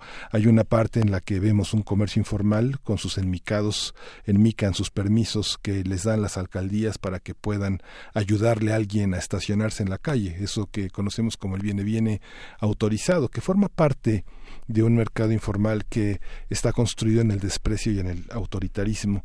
Y por otra parte, esto que señalabas, esta este tema que obedece a un paradigma de comunicación que tal vez todavía no terminamos de conocer y de manejar, donde el presidente este, tiene complejas situaciones frente al tema del feminismo, frente al tema de los abrazos y los, y los, y los besos en sus giras, que tiene que ver con eso que llama los enemigos de la 4T, que evidentemente lo, ayer todavía dijo feminismos enmascarados, eh, eh, que feminismos enmascarados, preocupaciones enmascaradas de todos estos grupos que evidentemente han tenido una homofobia, se han opuesto al aborto, han despreciado lo, han despreciado a las mujeres, han despreciado a las masas, ¿no?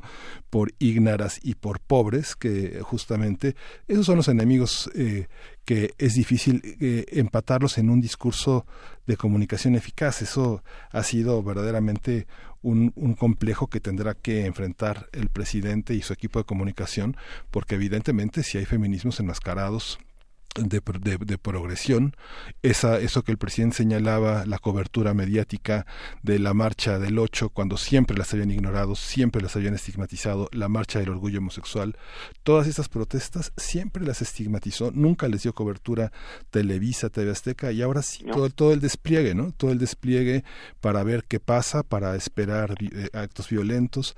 Yo creo que sí hay una cosa que, que tenemos que revisar y que tenemos que discutir ampliamente, ¿no?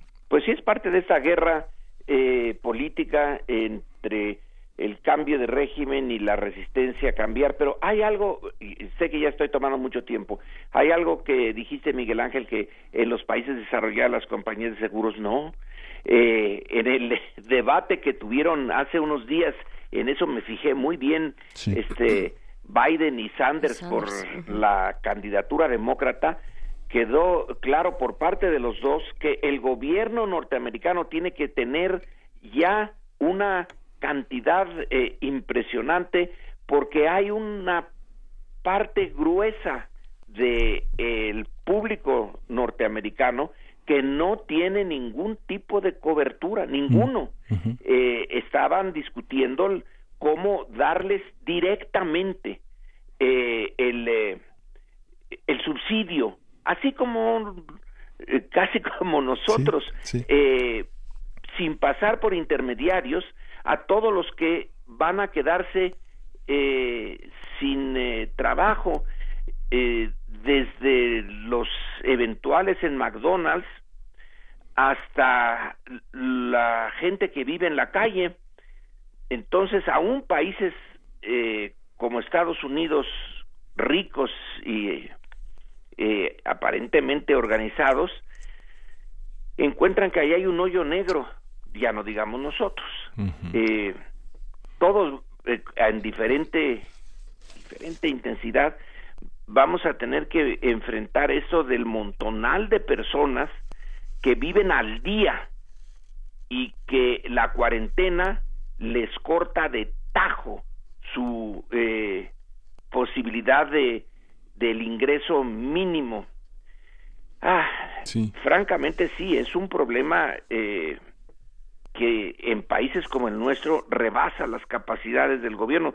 No sé hasta dónde llegue su esfuerzo, supongo que van a hacer el máximo del esfuerzo, pero va a haber áreas en las que no no va a ser suficiente a ver cómo responde la sociedad porque nosotros también tenemos esa obligación si hay alguien que depende de nosotros y que o vemos de cerca que tiene un problema eh, pues ayudarle pero claro son esfuerzos individuales. Así es, Pero es el caso- un montón de esfuerzos individuales pueden en algo capear ayudar a capear esta situación El caso muy específico de las trabajadoras del hogar, por ejemplo. Exactamente, eso quería yo decir. No nos, no nos vayamos por las ramas. Ahí está. Pues bueno, pues seguiremos atentos a ver si, si hay una redirección de los dineros públicos de alguna partida específica para esto. ¿Ha resultado prudente las acciones del gobierno eh, protegiendo eh, o evitando el desplome de la economía cotidiana? ¿O también se está esperando de manera eh, más reactiva a lo que eh, ocurre en Estados Unidos?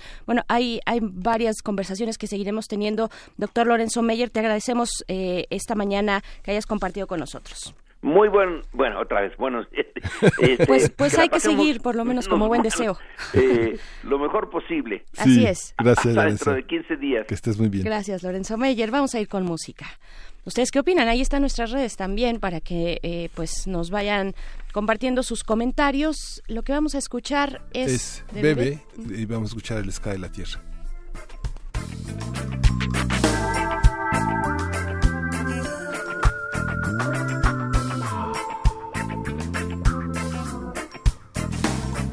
La tierra tiene fiebre, necesita medicina y un poquito de amor que le cure la penita que tiene. Ah, ah. La tierra tiene fiebre, necesita medicina y un poquito de amor que le cure la penita que tiene. Ah. Tiene fiebre, tiembla, llora, se duele del dolor más doloroso. Y es que piensa que ya no la quieren. La tierra tiene fiebre, tiembla, llora, se duele del dolor más doloroso. Y es que piensa que ya no la quieren. Y es que no hay respeto por el aire limpio. Y es que no hay respeto por los pajarillos. Y es que no hay respeto por la tierra que pisamos. Y es que no hay respeto ni por los hermanos. Y es que no hay respeto que no hay respeto. Y cerramos la frontera. Y es que no hay respeto por los niños chiquininos. Y es que no hay respeto por las madres que buscan a sus hijos.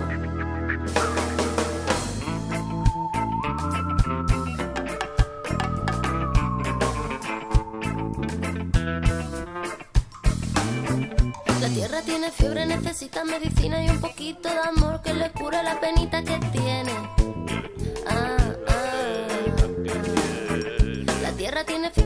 Necesita medicina y un poquito de amor que le cure la penita que tiene. Ah, ah. La tierra tiene fiebre, tiembla, llora, se duele del dolor más doloroso.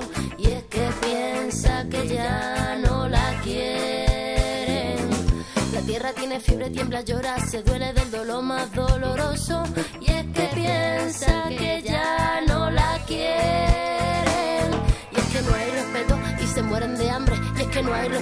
Y se ahoga el aire. Y es que no hay respeto y hoy llora más madre. Y es que no hay respeto y se mueren de pena los mares. Y es que no hay respeto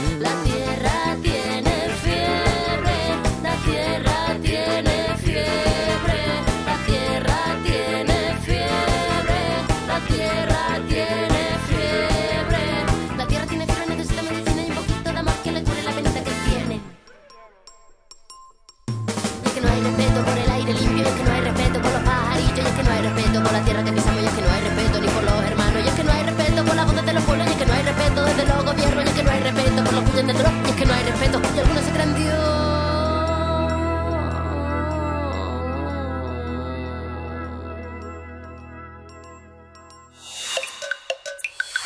Primer movimiento. Hacemos comunidad. Nota Internacional. Más de 700 personas relacionadas con el tráfico de drogas del cártel de Jalisco Nueva Generación fueron detenidas en Estados Unidos en un operativo interinstitucional llamado Proyecto Python, que fue encabezado por la Administración para el Control de Drogas, conocida por sus iniciales como la DEA, por sus siglas en inglés. La operación se realizó a escala nacional, duró seis meses y en ese lapso las autoridades estadounidenses también incautaron alrededor de 20 millones de dólares y cerca de 20 mil kilos de droga en todo el país. Estados Unidos considera a este grupo criminal como una amenaza que opera en su territorio y ofrece 10 millones de dólares por información que lleve a la captura de su líder, Nemesio Ceguera Cervantes, conocido como el Mencho. Cabe señalar que hay cuatro mexicanos en la lista de los nueve fugitivos más buscados por la DEA. Ellos son Ismael El Mayo Zambada, Rafael Caro Quintero, Jesús Alfredo Guzmán y Nemesio Oceguera. Vamos a hablar de este operativo de las autoridades de Estados Unidos contra este grupo criminal. Está con nosotros el doctor Juan Salgado. Él es especialista en seguridad e investigador del World Justice Project. Bienvenido, Juan. Gracias por estar otra vez aquí. ¿Qué tal? Buenos días, saludos y saludos a la audiencia. Gracias. Igualmente, eh, Juan Salgado, pues, ¿cómo interpretar este operativo, este gran operativo? Ya dábamos algunos detalles, pero ¿cómo fue? ¿Cómo se, se llevó a cabo? Bueno, eh, quisiera empezar diciendo que el operativo es una muy buena noticia para México porque a partir de todas estas detenciones, que es digamos la nota más grande, que hay entre 700 y 750 personas vinculadas estructuralmente con el cártel de Jalisco Nueva Generación, que ya han sido detenidas, pues vamos a tener mucha más inteligencia para poder eh, eh, combatir a este importante cártel en México. Pero bueno, todo esto empezó desde hace aproximadamente un año con planeación, con también una, hay que decirlo, un departamento de seguridad interior en Estados Unidos que concentra la actividad de todas las agencias de inteligencia y de seguridad en Estados Unidos. Y pues bueno, a partir de septiembre del año pasado se generó una estrategia que llaman Pitón, pensando precisamente en esta especie de, de boas, estas, estas serpientes muy, muy gruesas, que lo que hacen es rodear a su presa, atraparla e irla estrangulando. Esa es la lógica de, de, digamos, de este proyecto que es tan grande, no es un operativo, es un proyecto que tiene muchos operativos de por medio. Y en ese sentido lo que busca es precisamente ir eh, encontrando a lo que ellos llaman estos objetivos estratégicos, en primer lugar en Estados Unidos, eh, eh, toda esta red que tiene el cártel de Jalisco Nueva Generación en Estados Unidos para distribuir, para poder colocar eh, la droga, principalmente metanfetaminas, a lo largo y ancho de ese país que es tan inmenso, Evidentemente no puede un cártel operar desde México y tener toda una logística tan grande en Estados Unidos sin socios locales. Entonces lo primero que están haciendo de manera muy bien estructurada todas las agencias en Estados Unidos, teniendo como, como cabeza la DEA, la, la, la, agencia específica de combate al a antinarcótico, eh, están tratando de ubicar a estas a estos líderes teniendo inteligencia muy acertada y pues haciendo detenciones a partir de las cuales van a obtener mucha información para poder tener acciones más contundentes en, en México. Lo que ellos llaman endgame o digamos este gran objetivo final es tener esta posibilidad de atrapar finalmente a Nemesio Ceguera, conocido como el Mencho, y, y, vamos, pues lo que buscan es, es desarticular a partir de, digamos, de inteligencia financiera y también a partir de, eh, de, decomisos muy importantes, de decomisos tanto de, droga, que son principalmente metanfetaminas, el fentanil, que es el, esta droga que tanto preocupa a Estados Unidos y a Canadá últimamente, así como también varios millones de dólares que han logrado eh, decomisar.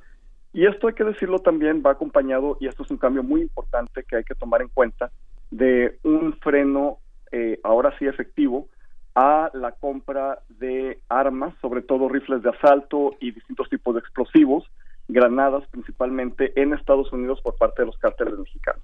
Entonces no era ciencia nuclear, era cuestión de identificar quién estaba vendiendo legalmente en Estados Unidos a los cárteles pues todas estas armas, es decir, no cualquiera llega y, y compra, qué sé yo, 200 rifles de asalto en una tienda.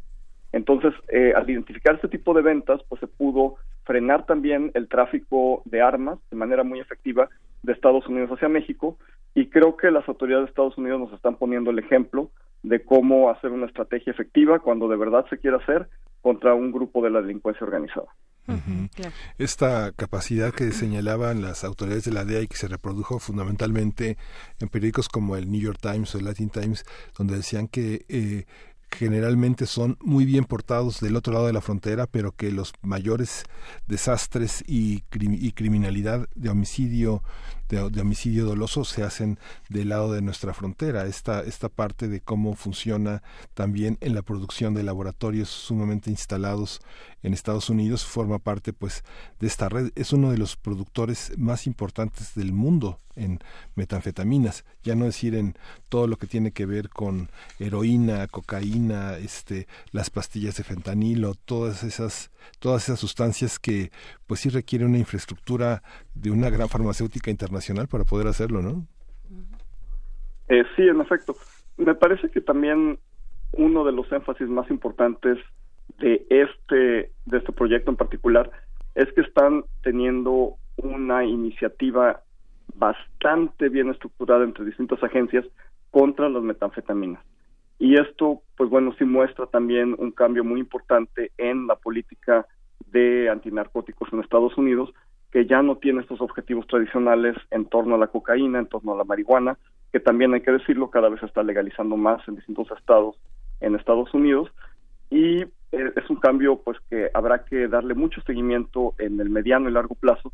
Tenemos distintos tipos, y, bien lo señalas, de, metanfetaminas y de drogas sintéticas, desde las que se pueden preparar en una tina de baño, que son además las más peligrosas, hasta pues drogas altamente sofisticadas que requieren precisamente pues de un insumo muy fuerte de químicos altamente procesados precisamente en farmacéuticas y en instancias pues que, tienen capacidad industrial.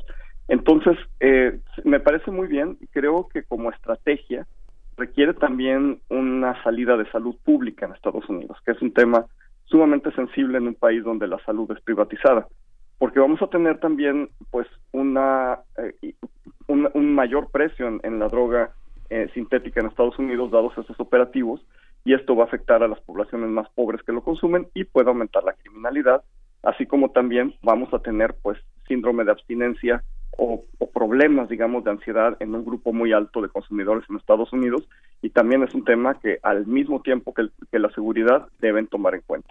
Claro. Eh, Juan Salgado, ¿qué debería hacer el gobierno mexicano a la par o como respuesta también a este, pues a este programa, esta gran estrategia eh, Pitón? porque finalmente pues algo se está haciendo y algo importante en el territorio norteamericano que tal vez uno pensaría implicará un repliegue de estos cárteles hacia un territorio menos hostil para ellos, que sería el territorio mexicano, probablemente, no sé.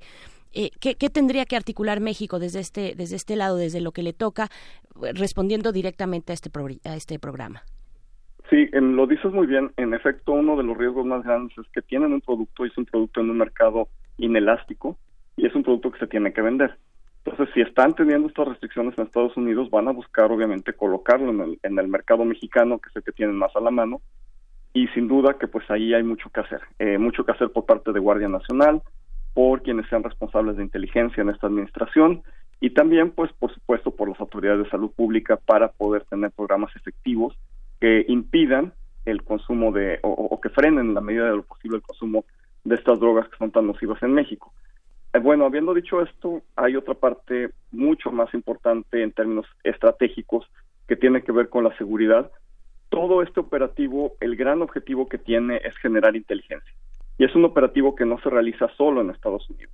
Estados Unidos en la Embajada de México tiene a la delegación más grande del FBI, en, no solo en el hemisferio occidental, sino en todo el mundo. Es decir, la delegación de FBI es más grande aquí que en Afganistán, que en Pakistán, que en cualquier otro lugar donde Estados Unidos esté presente. ¿Qué significa esto? Que no solo es la acción común de la CIA en otros países que pues genera inteligencia, ayuda a combatir terrorismo, delincuencia organizada, etcétera, sino que tenemos instalada capacidad en México del FBI, que es una agencia que se dedica primordialmente a proteger a la ciudadanía estadounidense. También todo esto, pues no es casualidad, hemos tenido tanto en Chihuahua, en la frontera Chihuahua-Sonora, con el caso de Barón, como en distintas partes del país, pero muy focalizadamente en Guanajuato, que hay una comunidad muy amplia de estadounidenses residiendo en San Miguel de Allende, en la ciudad de Guanajuato principalmente.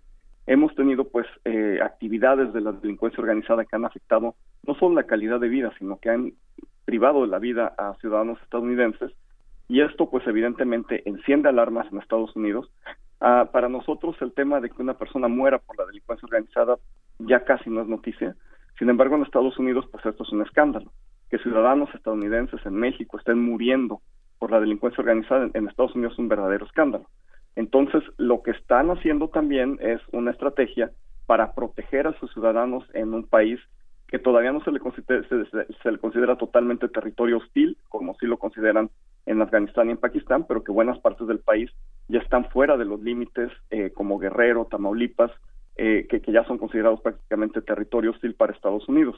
En ese sentido, eh, hay que señalar que tenemos a toda a, todo este grupo de personas altamente preparadas, porque los agentes del FBI tienen alta preparación, estamos hablando de eh, profesionales que estudiaron en las mejores universidades de Estados Unidos, que además han tenido entrenamiento especializado y que son capaces de generar inteligencia a muy alto nivel.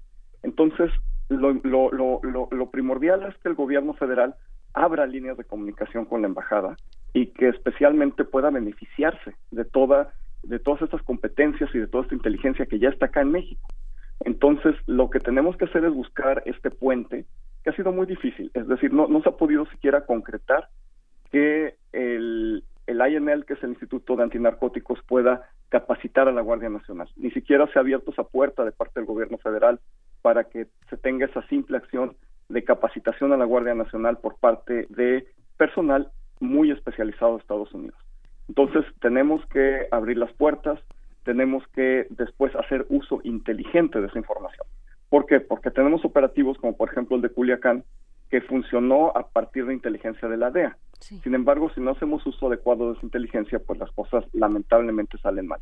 Entonces, el primer paso es abrir la puerta con Estados Unidos, como lo quieran, ponerle ventanilla única, tener este vías de comunicación sobre temas muy específicos pero a partir de eso, pues beneficiarse de, de, digamos, de, de, todo ese acervo de información que tiene Estados Unidos y también, pues, de todas las competencias y todo, todo este personal tan altamente calificado de Estados Unidos que ya está en México y que ya está operando y que ya está en el terreno. Entonces, vale mucho la pena acercarse en primer lugar y después tener una estrategia bien estructurada para poder utilizar esta, toda esta información de manera muy inteligente. Así es. Bien, pues eh, Juan Salgado, se nos ha acabado el tiempo, pero te agradecemos mucho y pues seguiremos consultándote sobre el rumbo de este, de un operativo de esta naturaleza, de estos alcances, de una estrategia tan amplia y compleja como la que se presentó para la detención de distintas eh, personas relacionadas con el cártel Jalisco Nueva Generación allá en Estados Unidos. Te agradecemos y te mandamos un abrazo. Muchas gracias, igualmente. Gracias, Juan. Gracias, Juan Salgado. Pues bueno, las eh, cuestiones, las noticias de, de violencia, de de, pues de este tipo de, de, inseguridad pues eh, de todo lo que significa el mundo del, del, tráfico de drogas y su combate tanto de este lado como del otro de la frontera norte de nuestro país pues siguen siguen a pesar de los temas eh, de salud yo creo que mermarán tal vez un poco no lo sabemos no lo sabemos en realidad para el caso de Estados Unidos me refiero eh, para el caso de México pues ya lo vemos que no ya vemos que Guanajuato está en un momento y ha estado en semanas muy complicadas de violencia eh, que, que, pues no se han detenido, ¿no? Sí, no se han detenido y no se detendrán en algunos de los estados donde también ha llegado también muy lentamente los protocolos de atención de prevención del coronavirus porque hay municipios que son muy lejanos a comportamientos urbanos, migratorios, eh, eh, laborales que todavía ponen eh, distancia frente a los riesgos más eh, eminentes y que finalmente son lugares donde hay, redes de operaciones muy importantes, son cruces de caminos de distribución de droga que llegan a otros puntos. Y justamente, fundamentalmente, el tema de la violencia que señalas, Berenice, en Guanajuato, en Tamaulipas, en Guerrero, en Veracruz, son, son asuntos que todavía están en, en la gran discusión de la Guardia Nacional y que, como bien dice Juan Salgado, se requiere un enorme operativo de capacitación y de trabajo en conjunto que todavía está por que todavía está por resolverse, todavía están en ciernes eh, esta Guardia Nacional entre lo militar y lo civil con estrategias que son fundamentalmente del lado que está, son del otro lado de lo militar, no son de guerra, sino justamente es la inteligencia con la que trabajan organizaciones que han tenido muchos años para desarrollarse y muchos millones de dólares para hacerlo, como es la DEA. Cierto, cierto. Pues bueno, ahí están hasta aquí esos comentarios. Eh, antes de despedirnos, nada más recordar, bueno, despedirnos de la radio Nicolaite, recordar que la UNAM en un comunicado el día de ayer informó que a partir de hoy, martes 17 de marzo, inicia la suspensión paulatina y ordenada de las clases en nuestros diferentes campus, con vistas a que el próximo fin de semana la suspensión de clases sea total. Eh, corresponderá a las autoridades de cada escuela y facultad, así como a los titulares de las demás entidades académicas, determinar los tiempos y las modalidades específicas que mejor respondan a las necesidades de cada comunidad. Es el informe, el comunicado del día de ayer, pues que ya está en marcha a partir de este martes. Ahora sí, son las 8.59 de la mañana. Vamos al corte de la hora y volvemos a primer movimiento. Síguenos en redes sociales. Encuéntranos en Facebook como Primer Movimiento y en Twitter como arroba PMovimiento. Hagamos comunidad.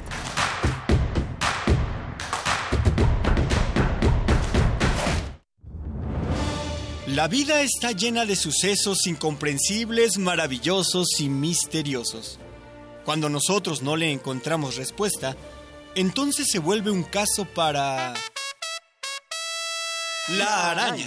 Acércate al conocimiento científico y técnico de la mano de especialistas en la serie de divulgación La araña patona. Con Juan Manuel Valero. Todos los sábados a las 13 horas por el 96.1 de FM. Todo tiene una explicación si la sabemos buscar. Radio UNAM. Experiencia sonora.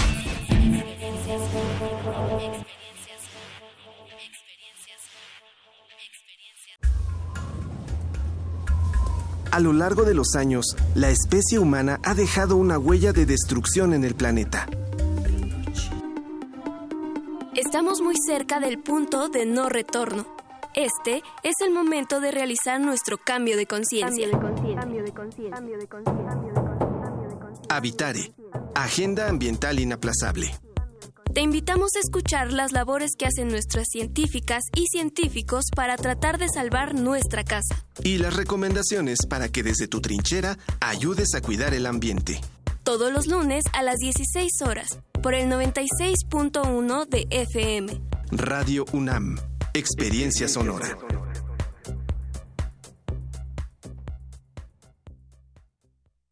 Mi INE está hecha de participación. Somos millones de personas quienes todos los días cuidamos la democracia. Está hecha de nuestra responsabilidad. Todas y todos hemos construido un padrón electoral más confiable. Mi INE está hecha de seguridad. Mis datos están protegidos y solo yo decido con quién los comparto. Si cambiaste de domicilio, avísale al INE y ayuda a mantener actualizado el padrón electoral. Mi INE es lo que soy. Yo me identifico con la democracia. Contamos todas, contamos todos.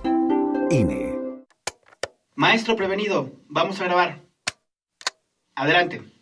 Soy Óscar de la Borbolla y quiero invitarlos a escuchar un nuevo programa, Las Esquinas del Azar. Óscar de la Borbolla. Sí, ¿Qué Juan, estás? ¿qué estás? ¿Qué? estás haciendo aquí? Pues yo aquí trabajo. Juan, pues vengo a invitar a los radioescuchas de Radio UNAM a nuestro programa. ¿Nuestro? Es un espacio de diálogo para platicar de todo y en todos los lugares donde se puede platicar y a veces hasta donde no se puede o no se debe. Una producción de Radio UNAM y la Facultad de Estudios Superiores Agatlán. Las Esquinas del Azar. todos los martes a las 10 de la mañana y retransmisión los viernes a las 18 horas por el 96.1 de FM. Radio UNAM, Experiencia Sonora.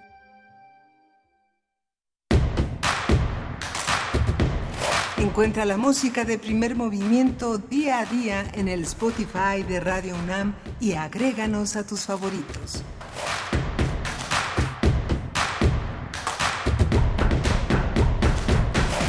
Ya volvimos a primer movimiento, son las 9 de la mañana con 3 minutos.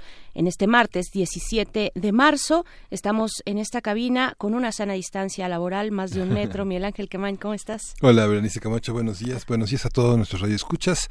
Eh, estamos en una situación compleja, difícil. Es interesante que en este momento cada vez más tengamos oportunidad de tener múltiples espejos con todo y que son tienen eh, prismas engañosos de ver al resto del mundo en las primeras planas de todos nuestros periódicos eh, del mundo, eh, enfocando los problemas de maneras muy complejas, muy distintas. Macron, el presidente de Francia, dice estamos en guerra es un hombre joven, es un hombre que no que, que, que ya vivió después eh, de la posguerra y que no le tocó ver los, los grandes movimientos que tanto de Mitterrand a Chirac tuvieron eh, lugar en Francia.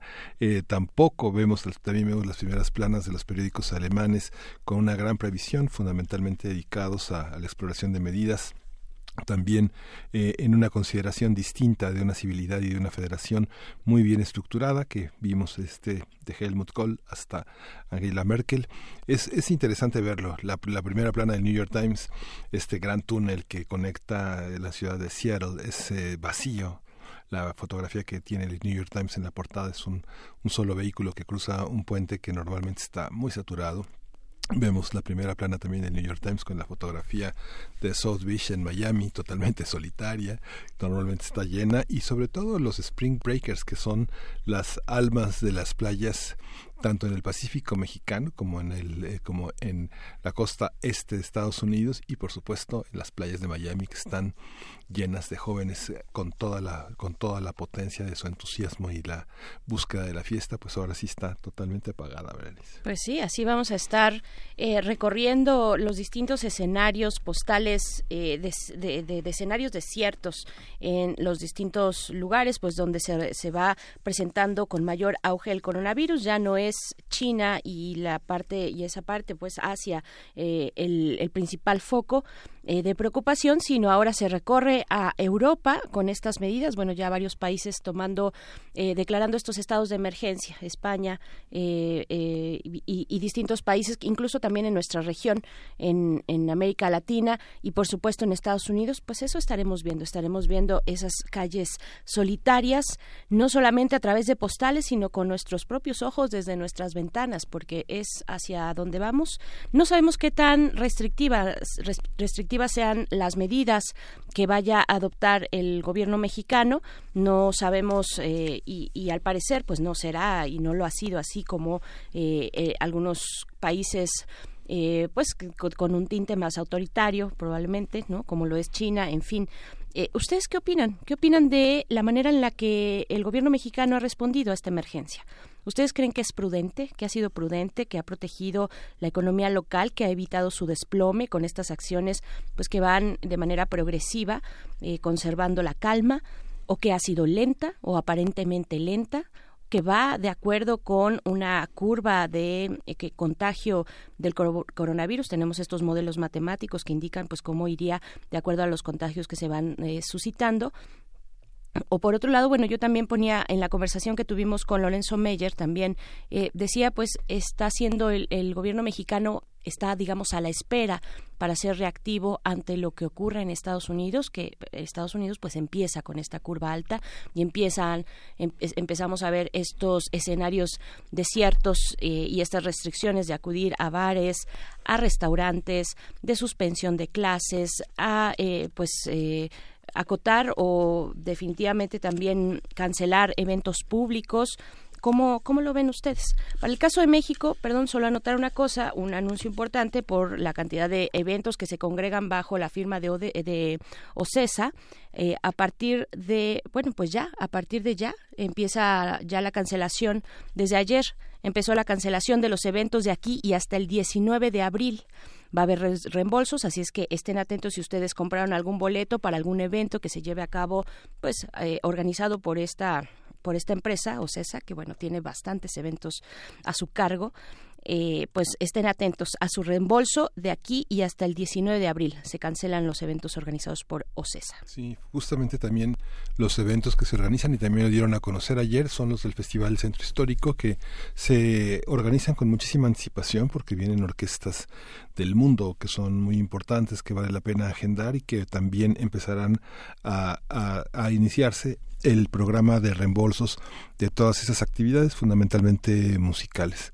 El Politécnico también anunció el día de ayer el receso también en sus en sus clases. Continúan las labores administrativas tanto en el Politécnico como en la UNAM. Se escalonan la presencia de, del personal eh, administrativo. Ah, hay eh, prevenciones, protocolos para estar menos expuesto, pero las actividades administrativas continúan, lo que se interrumpen son las actividades eh, docentes y de investigación. Mientras tanto, bueno, pues seguiremos con todo este protocolo en el que nos lleva a, a, cuidarnos unos a otros, a tratar de tener la mayor cantidad de recursos al interior de nuestras casas, fundamentalmente de un entretenimiento que nos vincule, que nos haga conocernos mejor, que permita estructurar formas de convivencia que no son sencillas. Mucha gente en sus casas tiene una convivencia muy, muy, muy escasa porque la mayoría de los mexicanos trabajamos dobles, triples, cuádruples jornadas y prácticamente vivimos en muchos espacios dormitorio donde prácticamente la gente llega a acomodarse. ¿no? Así es, así es. Hay, hay, muchos perfiles que incluso se encuentran en vulnerabilidad. Pienso eh, en los casos de mujeres que eh, sufren eh, violencia doméstica que, tienen que pues quedarse ahí encerradas pues con la persona que las violenta pues bueno hay, hay, hay mucho que ver hay mucho que hacer también y sobre todo generar empatía. Lo decíamos hace un momento con las trabajadoras del hogar también. Hay que eh, pues bueno ellas de, de igual manera eh, como, como todos vayan, no, no, pareciera eh, terrible y es terrible tener que hacer la distinción, pero, pero no obligarlas, es importante no obligarlas a asistir, esto aplica para todos eh, y tanto ellas corren el riesgo de salir a la, a la calle, de llegar tal vez a una casa que pueda tener algún caso sospechoso o confirmado, como eh, también portar, es decir, cortar todas las, las, las posibilidades de este contagio eh, y pues dar de manera justa también un salario, el salario que merecen estas personas por el cual trabajan, pero que, bueno, ante esta situación hay que ser solidarios. Eh, no voltear hacia otro lado. Y bueno, pues vámonos ya con lo siguiente, es la poesía necesaria. Vamos a tener una mesa del día interesante ahora que vamos a tener mucho tiempo eh, en nuestras casas viéndonos las caras, también trabajando de manera remota, pero eh, tendremos oportunidad probablemente de realizar otras actividades. Y vamos a estar conversando con Alberto Chimal, escritor, narrador, ensayista y dramaturgo sobre cómo empezar a escribir historias. Tal vez sea un buen momento para hacer una bitácora o un diario de, los encierros. Puede ser, eh, si ustedes se animan, pues bueno, vamos a estar conversando con Alberto Chimal en unos momentos más, pero antes la poesía necesaria. Primer movimiento. Hacemos comunidad. Es hora de poesía necesaria. Anne Sexton nació en Massachusetts en 1928. Después de una vida, digamos, de bajo perfil, ya con dos hijas a su cargo, a los 30 años de edad y sin haber cursado una carrera universitaria, se inscribió al taller de poesía del Centro de Educación para Adultos de la Universidad de Boston. Tres años después publica su primer libro de poemas y de ahí en adelante pues no parará de escribir en una carrera pues muy exitosa hasta su muerte en 1974. De Anne Sexton escucharemos el poema titulado El tacto, ahora que tenemos restricciones de acercarnos y que hay que seguir eh, esas restricciones, pero finalmente podemos sublimar tal vez nuestros deseos a través de la poesía. Eh, la música, la música corresponde a Cesárea Évora, Ausencia es la canción ausencia, porque pues así se ven las calles o se empiezan a ver desde incluso el paro de mujeres del, nuevo, del 9 de marzo, la ausencia que se hace más presente precisamente por esa falta. Pues bueno, vamos a escuchar primero a Anne Sexton, El tacto es el poema y después Cesárea Évora. El tacto. Mi mano estuvo sellada meses en una caja de estaño, en ella solo los barandales del metro Tal vez esté magullada, pensé, y por eso la encerraron. Pero al asomarme la veía quieta. Puede indicarte qué horas son, pensé, con un reloj, con sus cinco nudillos y sus delgadas venas subterráneas, yacía tendida como una mujer inconsciente, alimentada por tubos de los que nada sabe. La mano estaba postrada, pequeña paloma de madera, que optó por recluirse. La volteada, la palma era vieja, sus líneas finísimas de punto de cruz silvanadas a los, a los dedos. Gorda, suave, ciega, en ciertos puntos, enteramente vulnerable. Y todo esto es metáfora. Una mano común y corriente, deseosa solo de tocar algo que a su vez tocará. La perra no basta, mueve la cola a las ranas del pantano. No soy mejor que un bulto de alimento para perros. Es dueña de su hambre. Mis hermanas no bastan, viven en la escuela excepto por los distintivos y lágrimas que emanan como limonada. Mi padre no basta. Llega con la casa a cuestas e incluso en las noches habita la máquina fabricada por mi madre y bien aceitada por el trabajo, el trabajo. El problema es que dejaría congelar mis gestos. El problema no estaba ni en la cocina ni en los tulipanes, sino en mi cabeza, mi cabeza. Luego todo esto se hizo historia, tu mano encontró la mía, la vida se apresuró a mis dedos como un coágulo. Ay, mi carpintero, reconstruidos están mis dedos, bailan con los tuyos, bailan en el desván y en Viena. Mi mano está viva sobre toda América. Ni la muerte podrá detenerla, la muerte derramándole la sangre. Nada podría detenerla, pues este es el reino, y el reino ha llegado.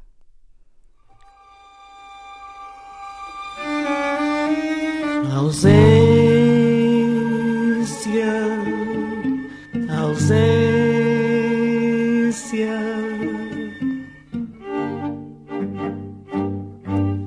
Se asa um tivesse para voar na distância,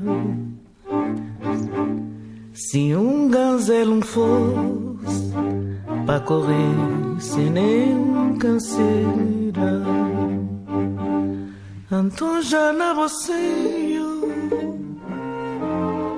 Tava mamache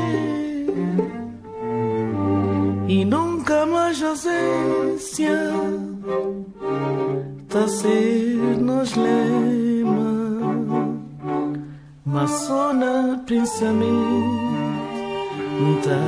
viajar sem medo. Minha liberdade um ter e só na minha sonho na minha sonho me é forte. Tem boa proteção. Tem só bom carinho e bom sorriso.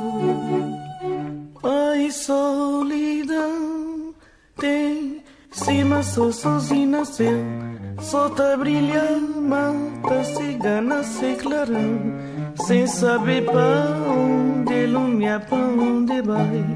Ai solidão é um sinal Ai solidão tem cima só sozinha nasceu Só tá brilhando, mata cigana se clarão sem saber para onde lumia, para onde vai. Ai, solidão é um sinal, mas só na pensamento tá viajar sem medo. Minha liberdade um ter Eso naña sonho. Naña sonho é forte Tem boa proteção Tem só bom carinho E bom sorriso. Ai solidão Tem cima sou sozinho nasceu Só tá brilhando, mata cigana sem clarão Sem saber pra onde ilumina, pra onde vai. Ai solidão é um sinal. Ai solidão tem cima só sozinho nasceu Só tá brilhando, mata cigana sem clarão Sem saber pra onde ilumina, pra onde vai. Ai solidão é um sinal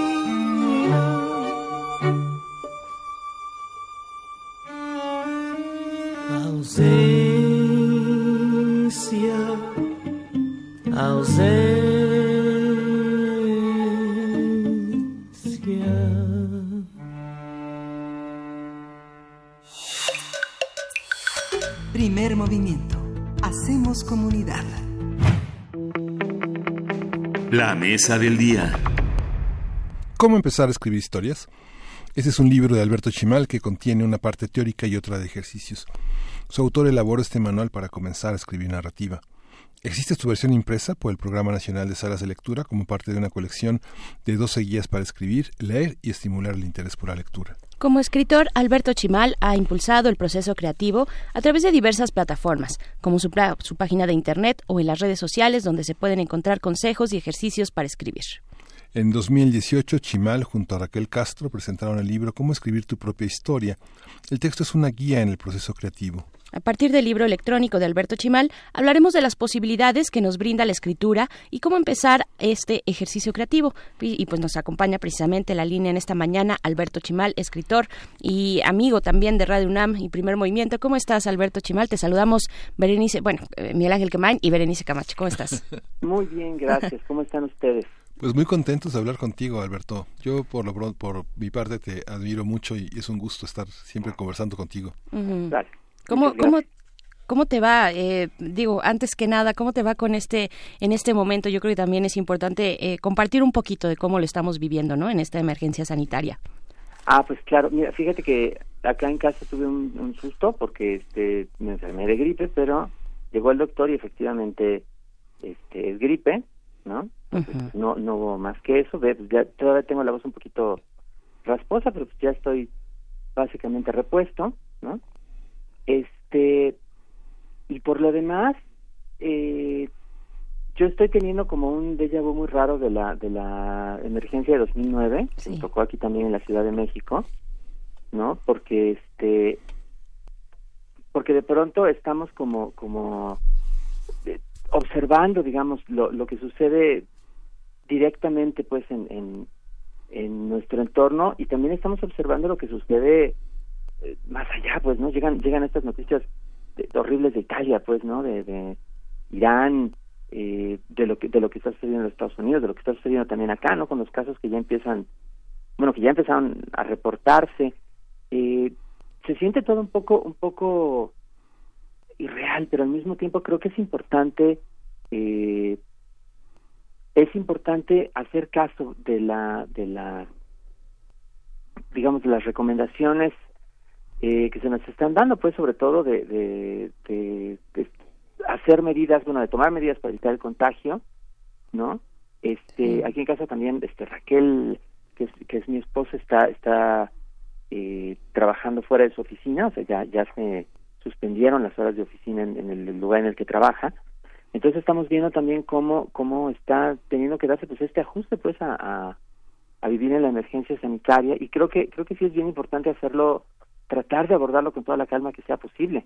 Este sin hacer caso de rumores sin difundir eh, noticias sin verificar por por sensacionales que sean. O sea no incrementar como esa situación estas de, de desajuste no echándole más combustible a la, a la hoguera con, con pues con- por desgracia con todos estos rumores pues que circulan ahora tan fácilmente Así es, así es, información no verificada, eh, noticias falsas, estos audios que de pronto llegan eh, a nuestros chats de WhatsApp, que pues no sabemos quién los firma, pero eh, nosotros afirmamos que es, que es verdad.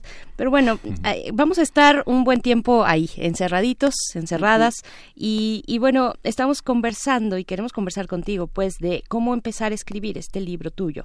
Eh, ¿cómo, ¿Cómo empieza? ¿Cómo, ¿Cómo dar ese primer paso? Ahora que vamos a, te- a tener ese espacio de reflexión, un espacio, yo creo, mm, pues sí, de, de, mucha comunicación con uno mismo, con sus seres más cercanos, ¿no? Estando, eh, pues, en estas actividades a puerta cerrada, ¿no? ¿Cómo empieza este proceso creativo? Es un buen momento, ¿no, Alberto Chimal? Pues yo creo que sí, este, de, de entre todas las cosas, creo que este es un buen momento para, para estar un poco con, con nosotros mismos. Es una, es una cosa que siempre nos hace falta en una época como esta, en la que estamos sobrecargados de información y de estímulos por todas partes, eh, y creo que es algo que quizá puede resultar un poco difícil para algunas personas, pero también es una experiencia bien enriquecedora, muy enriquecedora.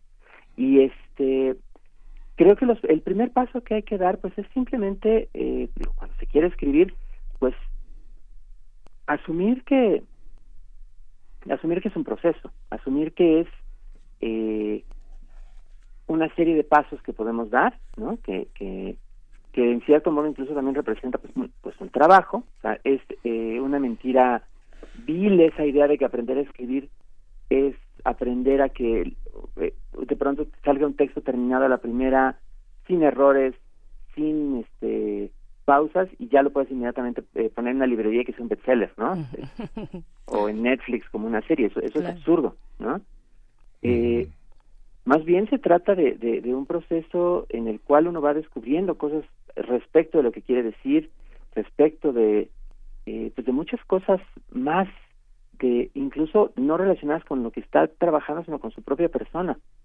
Porque el, porque el, el texto, lo que uno escribe, pues es una traza de nuestro pensamiento. Entonces estamos como comunicándonos telepáticamente con nosotros mismos. Y esa experiencia por sí sola es bien enriquecedora. Incluso si no se acaba un texto, si no se publica, el, intentar ese tipo de comunicación con uno mismo es, es, una- es muy valioso.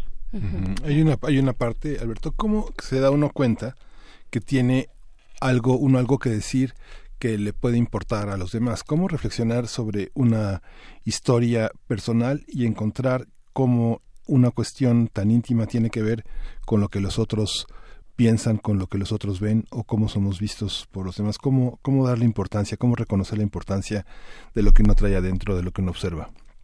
Yo creo que toda persona, sin importar quién sea, tiene algo que decir, porque cada persona observa el mundo desde una posición distinta y cada persona tiene una situación, aunque sea marginalmente especial, una, una, una postura desde la cual puede decir algo.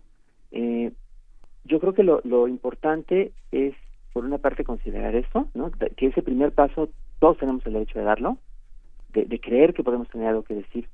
Y el segundo paso es, eh, fíjate, aunque pueda parecer eh, contradictorio, también considerar eh, no lo que nos diferencia, sino lo que nos acerca a otras personas, el modo en el cual podemos eh, dar a conocer, dar a entender aquello que, que observamos es eh, expresándolo de manera que alguien más pueda identificarse con nuestras propias experiencias. O sea, no, no nada más hablar de lo que es eh, singular o especial, sino hablar también de lo que, de lo que coincide entre nosotros y el resto de la, de la humanidad. Así es como lo hacen pues las grandes obras de todas las épocas. Eh, de alguna manera enlazan una experiencia personal muy, muy privada de quien está escribiendo, de sus personajes, si es que hay personajes de por medio, con, con las experiencias que tenemos todos como seres humanos. Eh, y para eso pues simplemente hay que hay que eh, hay que describir hay que describirlas por una parte y hay que observar a nuestro alrededor hay que hay que mirar a las otras personas hay que recordar nuestras propias experiencias eh, ver cómo podemos eh, describirlas no este tomar de ellas ideas tomar de ellas reflexiones observaciones ese ese este proceso tiene como una parte mágica de alguna manera, porque incluso aunque no seamos psicólogos ni científicos sociales ni nada parecido, simplemente con, con pensar en esas experiencias propias, en tratar de, de manifestarlas del modo más, más rico posible, ahí ya se empieza a crear ese puente entre nosotros y el resto de los seres humanos. Diríamos entonces que tal vez es una manera de, de jalar el hilo, el hilo de una madeja, probablemente sería viendos- viéndonos hacia nosotros mismos, porque hace un momento eh, Alberto Chimal decías, bueno, eh, de estos person de las personas que piensan que en el primer intento pues ya van a hacer un texto extraordinario y que se va a poder traducir incluso este hacia una serie de Netflix, ¿no? Se va a poder hacer un guion de él y bueno, va a ser famoso, va a ser un bestseller, en fin. Eso cuando eh, creo yo, en el mejor de los casos, las personas tienen ese arrojo y esa valentía y esa autoestima de decir, bueno, mi trabajo sirve, mi trabajo vale, aunque hay que acotarlo, ¿no? Y, pero por otro lado también hay quien no, hay quien dice yo no puedo escribir más que la lista del súper, ¿no? Y de ahí no me pidan más. Pero que tal vez tengan el deseo, que tal vez te- tengan el deseo y ahora también tendrán el tiempo para poder poner en práctica. ¿Cómo Claro. empezar a jalar esos hilos de esa madeja? Es un proceso, por lo que eh, podemos escuchar, es un proceso muy, eh, pues interno, ¿no? Es un proceso muy íntimo. Sí. Ajá. Sí, es un proceso muy íntimo y, y para aquellas personas que no hayan dado el paso, que ahorita quisieran experimentar con eso, que a lo mejor les dio miedo anteriormente, yo diría eh, que no se preocupen en principio, fíjate, eso también es otra otra idea que puede parecer como medio paradójica, que no se preocupen en principio de quién nos va a leer, que no estén pensando en cómo debe quedar o en si, si se va a ajustar a las expectativas de alguien, eh, que simplemente jueguen a hacerlo, que jueguen con el lenguaje. Este, tanto en el libro eh, el mío, el de cómo empezar a escribir historias, como en muchos otros manuales que están que están disponibles, incluso gratuitamente en línea en este en este momento pues de, de emergencia. Eh, felizmente hay muchas personas que están ahora ofreciendo, digamos, toda clase de materiales para leer, para escribir, para que la gente se ayude a pasar el tiempo en las circunstancias presentes. En todos ellos hay eh, propuestas de ejercicios eh, que sirven, digamos, como para ir soltando la mano. O sea, una, una persona a lo mejor que nunca ha escrito con este propósito, digamos, de comunicación, de, de, de creación, que decimos, que nunca ha escrito antes, a lo mejor ve de pronto la, la página en blanco, la pantalla, y dice, chin, ¿qué digo? ¿No? Eh, pero, pero es que también el qué digo va apareciendo a medida que uno se va familiarizando con el acto de escribir. El primer paso básico en estas circunstancias, pues es como simplemente ejercitarse, como empezar a hacer calentamiento, calentamiento de, de esta otra parte, pues incluso de nuestro de nuestro cuerpo que son, pues es el cerebro, pues es lo- la- las manos, como ir acostumbrándonos a esa labor de escribir. Y para eso son estos ejercicios, para para ir, o sea, desde cosas tan sencillas como describir tu propio entorno, eh, narrar un momento de tu propia vida cotidiana, eh, observar un objeto de tu, de tu casa que siempre lo has tenido ahí delante y describirlo como si nunca lo hubieras visto en tu vida y no supieras qué es, ¿no? Eh, Ese tipo de cosas que nos, nos eh, familiarizan con el acto de escribir y que también nos permiten como ir, eh, ¿cómo decirlo? Como ir haciendo un poco extraño aquello que es cotidiano, como, como tratar de, de mejor dicho, permitirnos verlo con, con una mirada nueva, distinta, que es como, que es como lo podrían ver otras personas. Este, a falta de, de, de más referencias en este momento, este, el, el libro del que hablábamos hace ratito, el, el, el mío, cómo empezar a escribir historias, está disponible para descarga gratis. Lo pueden encontrar en mi Facebook, en mi Twitter, este, lo pueden encontrar en mi sitio que es lashistorias.com.mx, ahí por, todo, por todos esos lados se puede bajar y ahí hay una lista eh, básica de ejercicios para hacer esto, digamos, esto que estoy diciendo como más desarrollado, más puntual, para una persona que jamás haya hecho otra cosa que no sea la lista del súper o el trabajo escolar. Y repito, hay más todavía. Esta, este, esta idea de que el adjetivo siempre es eh, traicionero, siempre es impreciso, siempre es la categoría lingüística más pobre para hablar de los demás, por ejemplo, qué lindo, qué bonito, qué ternura, eh, todo ese tipo de cosas, ¿cómo, cómo valorar, cómo encontrar los adjetivos justos? Los adjetivos pueden transformarse en la escritura en otra cosa, en un sustantivo, en una forma de describir. ¿Cuál es el criterio que uno tiene para usar el adjetivo que generalmente es lo que primero sale sale eh, a, la, a la boca, ¿no? Bueno, mira, este, yo no, yo fíjate, yo descreo un poquito de esa, de esa idea de no usar el adjetivo bajo ninguna circunstancia. Me parece que, que sí hay momentos en los cuales vale la pena, e incluso el adjetivo todo impreciso de qué bonito, qué lindo, ¿no?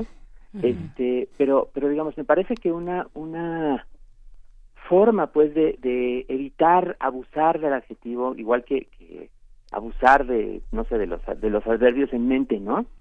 que eso es como que terminamos en mente, o sea, claramente, francamente, que son que son también como un poco un coco de los maestros de redacción.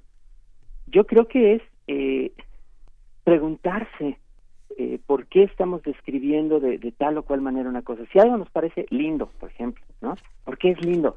¿Por qué es lindo un, un florero? Porque tiene una forma armoniosa, porque tiene este una superficie de cristal eh, translúcido que deja pasar la luz, pero la, cambia a diferentes colores, o es como un poco tornasolado.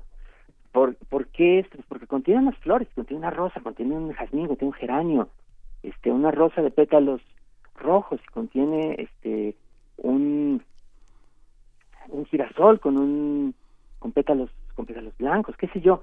Este, en lugar de, de dejar la, la impresión, digamos, nada más como en la superficie, esa sería mi, mi propuesta, eh, ir más allá, o sea, decir más claramente eh, qué hay detrás de esa impresión para que tengamos no este no nada más como el resumen sino el desarrollo digamos como de esa eh,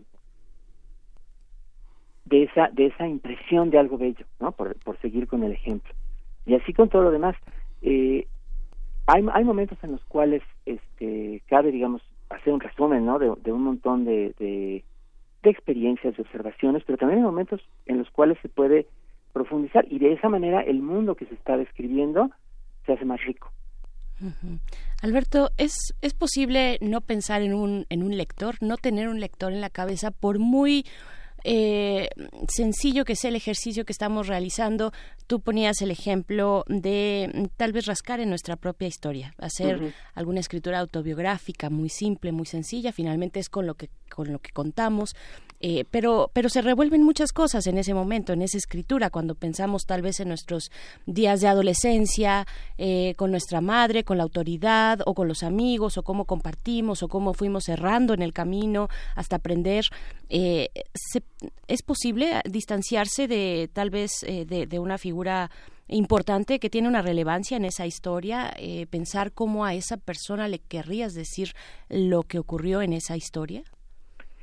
Yo creo que eh, yo creo que también hay que considerar hay que considerar esto. Eh, estas cosas que escribimos no van a ir necesariamente, digo, en caso de que por fin nos decidamos a eh, tratar de difundirlas, de darlas a conocer, no van a ir ni necesaria ni exclusivamente tampoco a la persona que pudiera haberlas inspirado, si es que nos vemos por ese lado de escribir eh, respecto a nuestra propia biografía si yo escribo una, una historia que tiene que ver un poco con mi propia historia, quizá algún problema que tuve con una novia, o quizá alguna cosa que me pasó alguna vez que, este, con, con mi madre, no le estoy escribiendo una carta a mi exnovia, no le estoy escribiendo una carta a mi madre. Estoy eh, tratando de comunicar la experiencia que representó aquello, pero a personas que no me conocen, que no conocen a mi mamá, que no conocen a mi exnovia, entonces, eh, lo que importa no es tanto eh, las peculiaridades de, de, esa relación o esas relaciones precisas, sino lo que tienen en común con, el resto de, las relaciones que pueden tener los seres humanos. Entonces, eh, yo, yo diría que, que las personas, o sea, es imposible no pensar en las personas que, que de alguna manera representan una inspiración, pero son tu punto de partida, no tu meta. La meta es otra. La meta es quizá una persona que no llegue a ver nunca la cara, o quizá también eh, únicamente uno mismo, la propia la propia conciencia, si es que uno no decide que quiere escribir pero no quiere publicar, que también es perfectamente válido. Claro. Hay una, esto que dice Berenice es muy interesante. Yo recuerdo, por ejemplo, Armando Ramírez, el escritor, el autor de Chinchín, el por ocho de violación en Polanco, mucha gente, eh, Armando me decía que iba a entrevistas y le decían, este, ¿qué pasó, carnal? Este, debes estar bien crudo. Y Armando, bueno, no bebía ni, ni una gota de alcohol, eh, pero esta parte que también eh, se cierne sobre algunos escritores muy jóvenes, unos profesionales, otros no, pero todo el mundo en los inicios tiene ese fantasma de que su pareja eh, o, o, su propia familia piensa que todo lo que eh, imagina es una realidad y se preocupa mucho por su vida erótica, por sus adicciones, por lo delincuencial que puede haber en algunas narraciones. Esta parte eh, en la que pensamos que todo lo imaginado forma parte de la autobiografía, ¿cómo se resuelve al principio? ¿A, ti te pasó? ¿Pasa entre tus alumnos? Sí, sí, pasa constantemente. Este, creo que no, creo que no se puede evitar. Y, y me pasa, es muy, es muy raro porque como yo de pronto escribo eh, cuentos o novelas donde hay imaginación fantástica y cosas raras y seres extraños, de pronto hay personas que, que asumen que yo creo en la astrología o que creo en las curaciones milagrosas o, cualquier cualquier otra charlatanería pues de nuestra época. Y pues no obviamente no. Bueno lo digo en este momento no. Eh, también también este también puede suceder eso. Yo creo que para ir más allá digamos como como de como de esa eh, de esa cercanía con la vida. También, también para eso existe la ficción. Eh, una, una forma facilísima de, empezar a ir a la ficción es, por ejemplo, escribir en primera persona un episodio que nos haya sucedido, el, más banal que quieras. O sea, me levanté de la cama, pasé al baño, este, me lavé los dientes, ¿no?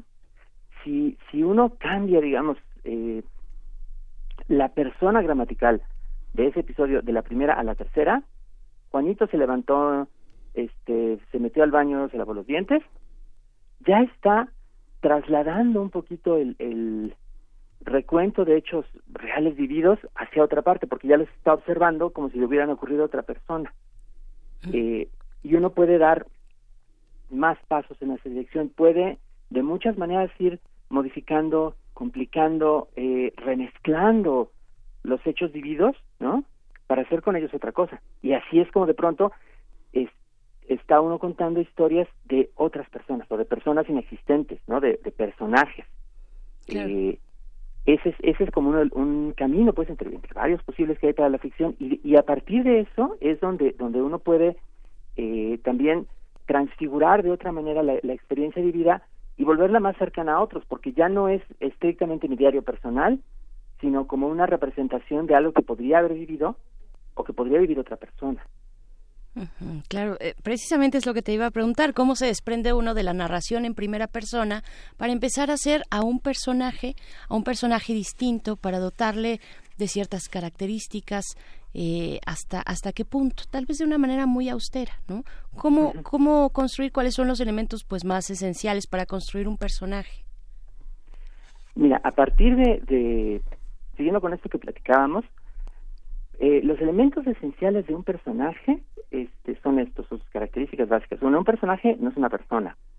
Es decir, incluso cuando se basa en, en alguien que realmente existió, lo que se produce en nuestra mente cuando leemos, pues no es un, no es la persona, porque la persona está quién sabe en dónde, ¿no? Es como una imagen, nada más, una imagen que puede fingir o no parecerse a alguien real, pero es eso, es nada más la imagen que se genera en nuestro cerebro a partir de la lectura. Eso es un personaje, ¿no? Este, segunda, el personaje eh, cumple una determinada función en, la, en una historia. Es decir, todos cuando observamos la vida la observamos desde nuestro punto de vista y quienes están a nuestro alrededor pues son eh, como personajes secundarios que entran y salen y uno siempre es el protagonista, el héroe de su propia película. Pero en la, pero en, pero eso es en la vida real en la, en la ficción el personaje principal es el principal, el antagonista es el antagonista, el que existe para oponerse al principal, el, el incidental es el que nada más aparece una vez, es decir, a la hora de, de trabajar hay que recordar eso para, para, para tener en cuenta y, no, y no, este, y no olvidarlo en el momento crucial, pues que estamos haciendo pues una, un artificio, ¿no? Una, una, una cosa artificial, un objeto hecho de palabras que de pronto al ser leído crea estas imágenes, pero no es nada más que eso. O sea, no es, no es este, no es la vida misma, es una parte de la vida, es una representación de la vida. Claro. Fíjate Y- que... ay, perdón, no, la adelante. tercera, este, los personajes existen en sus historias y nada más. Eso también hay que, hay que, este, sobre todo cuando uno escribe, este, hay que, hay que tenerlo en cuenta, porque uno cuando lee nada más puede hacerse la ilusión, ¿no? Ah, yo quiero otra historia más de mi personaje, ¿no? ¿Qué, qué, pasó después con Harry Potter, digamos, ¿no? ¿Qué pasó después con Harry Potter? Que después del último tomo, nada, porque Harry Potter no existe, ¿no? Eh, la, la ilusión es una que como, como creadores tratamos de provocar en otros, pero no debemos caer nosotros en la misma ilusión, porque entonces vamos a empezar a, este, a como, a- como a empezar a creer en eso de la inspiración, que de pronto se nos va a aparecer Harry a decirnos cosas, y pues no, así no es como funciona. Oye, Alberto, hay una hay un aspecto, no sé, uno por ejemplo le atribuye a la literatura inglesa una dosis de amor eh, muy muy particular, eh, una especie de, de sarcasmo, de capacidad paródica. ¿Cómo se construye el humor? Hay una hay una parte eh, de nuestro humor nacional que está muy construido en, en la descalificación, en la caricatura, en, en, en, ba- en bastantes prejuicios que cada día están siendo desarmados. Muchos de los muchos profesores hoy en la academia se quejan de que muchos alumnos se incomodan con lecturas que tienen que ver con construcciones de género, con construcciones de clase, con el desprecio por una por una forma de, de grupalidad que hemos ido abandonando en lo social, pero ¿qué pasa con esos constructos de la imaginación, por ejemplo? Bueno, yo creo que en este momento estamos viviendo en un momento, estamos viviendo una especie de transición en algunos sectores sociales, no en todos, eh, digamos, a tratar de, de leer de otra manera la, pues, la tradición, el pasado, de no solo de la literatura, de todas las artes, de, de toda la acumulación que hay eh, en las culturas occidentales hasta la actualidad. Eh, y eso implica, pues, justamente lo que tú dices, como, como hacer una crítica de, posturas que en el pasado podían haberse considerado eh, inocuas y que ahora no, se, no, no son así. Eh, yo creo que, que yo creo que donde esa crítica es más rica no es para atrás, es para adelante. Este podemos podemos hacer eh, como que estos textos que ahora nos parecen impropios no existieron, podemos no leerlos si queremos, este eh, pero eso no va pero eso no va a cancelar el hecho de que esas cosas sucedieron y esas y esas actitudes y esos puntos de vista eran este, defendidos y, y tenidos por buenos por eh, grandes poblaciones, ¿no? Eh, y creo que creo que es importante tener eso en cuenta porque si queremos eh, cambiar las, la sociedad, si queremos este, enseñarnos a pensar de una manera más justa, de una manera menos prejuiciosa, no podemos hacerlo como si el pasado no hubiera existido, como si precisamente los problemas que ahora vemos y que estamos tratando de resolver no tuvieran un origen. Eh, despojarnos como de la conciencia de que las cosas eran distintas y diríamos eh, peores en muchos aspectos en el pasado, pues es como quedarnos sin herramientas para, para tratar de, de empujar contra eso que todavía eh, queremos modificar, queremos erradicar. Claro. Ah, Alberto Chimal, fíjate que eh, mm, una, yo voy a perdón por hablar eh, eh, de mí, de mi experiencia, pero solo es un ejemplo, es muy ilustrativo. Para cualquier persona que tenga algún tipo de distracción distinta a su trabajo, no que quiera en este caso empezar a escribir. Yo, eh, a mí me gusta el dibujo, la acuarela eh, y distintos formatos de pintura y, demás, y, y me doy cuenta que cuando lo dejo, cuando lo dejo de hacer algún par de meses, es mucho tiempo, eh, que si no lo hago semana con semana por lo menos pierdo una práctica muy importante y un camino que ya había logrado.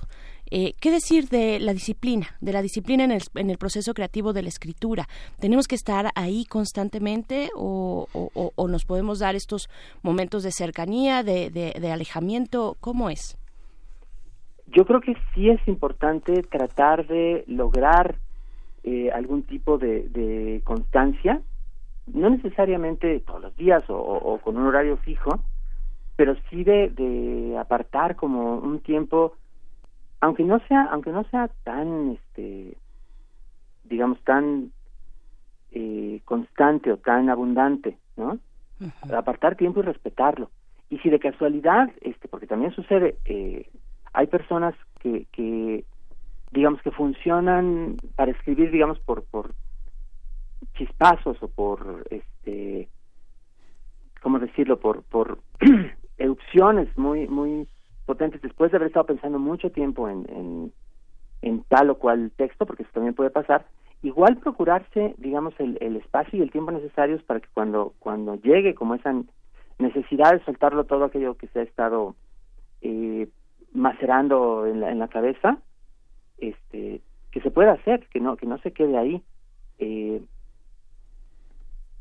creo que creo que en cualquier caso lo lo lo, importante así como la, la propuesta general que yo haría es eh, que una vez que uno ha decidido este ponerse a escribir y que ha visto más o menos cómo funcionan sus propios ritmos de trabajo dependiendo de su temperamento de sus de sus posibilidades respetar aquello que ha decidido no y, y darlo a respetar también es eh, fíjate es muy muy ahí te va otra anécdota personal cuando yo estaba este chico que vivía todavía en casa con mi mamá este las las personas en mi alrededor porque éramos una familia numerosa en un momento determinado podían estar haciendo cualquier cosa y yo y yo también estaría leyendo escribiendo pero el que siempre llamaban para ir a la tienda para ir este para comprar alguna cosa que faltaba porque era la única persona que no estaba haciendo nada importante era a mí.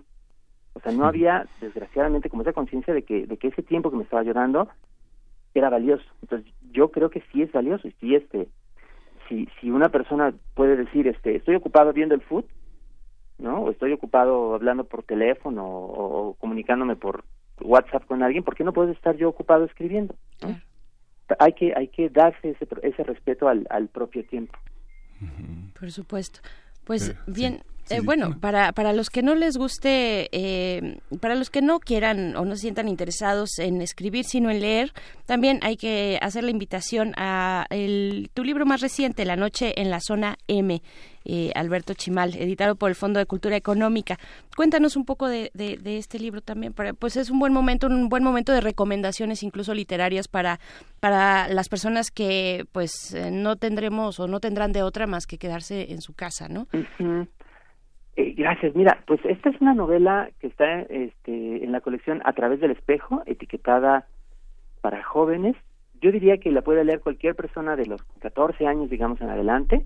Uh -huh. eh, y es una novela eh, donde se describe un México postapocalíptico, un México que ha sobrevivido apenas a una catástrofe ecológica, tiene tiene que ver mucho con el calentamiento global. Uh -huh.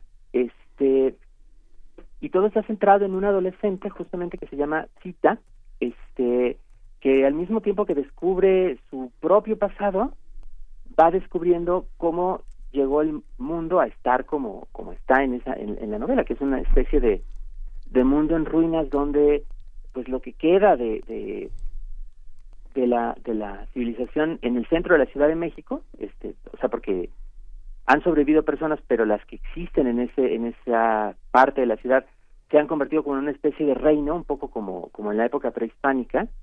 Este eh, cómo llegaron ahí y cómo se las arreglan para sobrevivir pues con los restos de la de la tecnología de otras épocas, ¿no? Es una es una novela que se trata de imaginar eh, muchas consecuencias pues de, de tendencias que vivimos en la actualidad.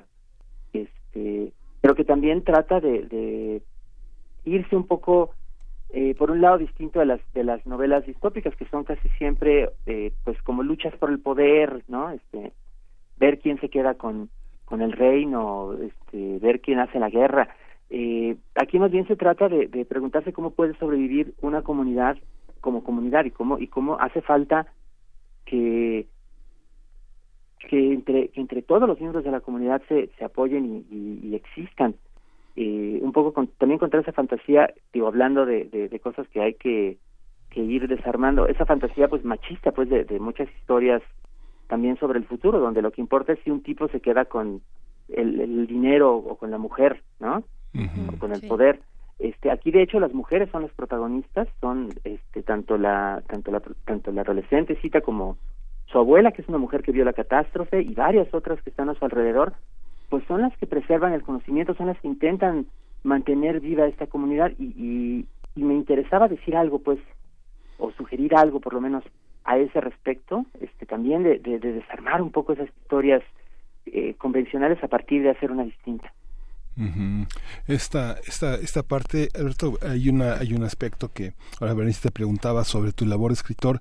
Esto que has construido en la web, lashistorias.com, hay un gran espíritu de alguien que no solo piensa en sí mismo, sino que piensa en la historia de la literatura y que piensa en los, en los demás que quieren escribir.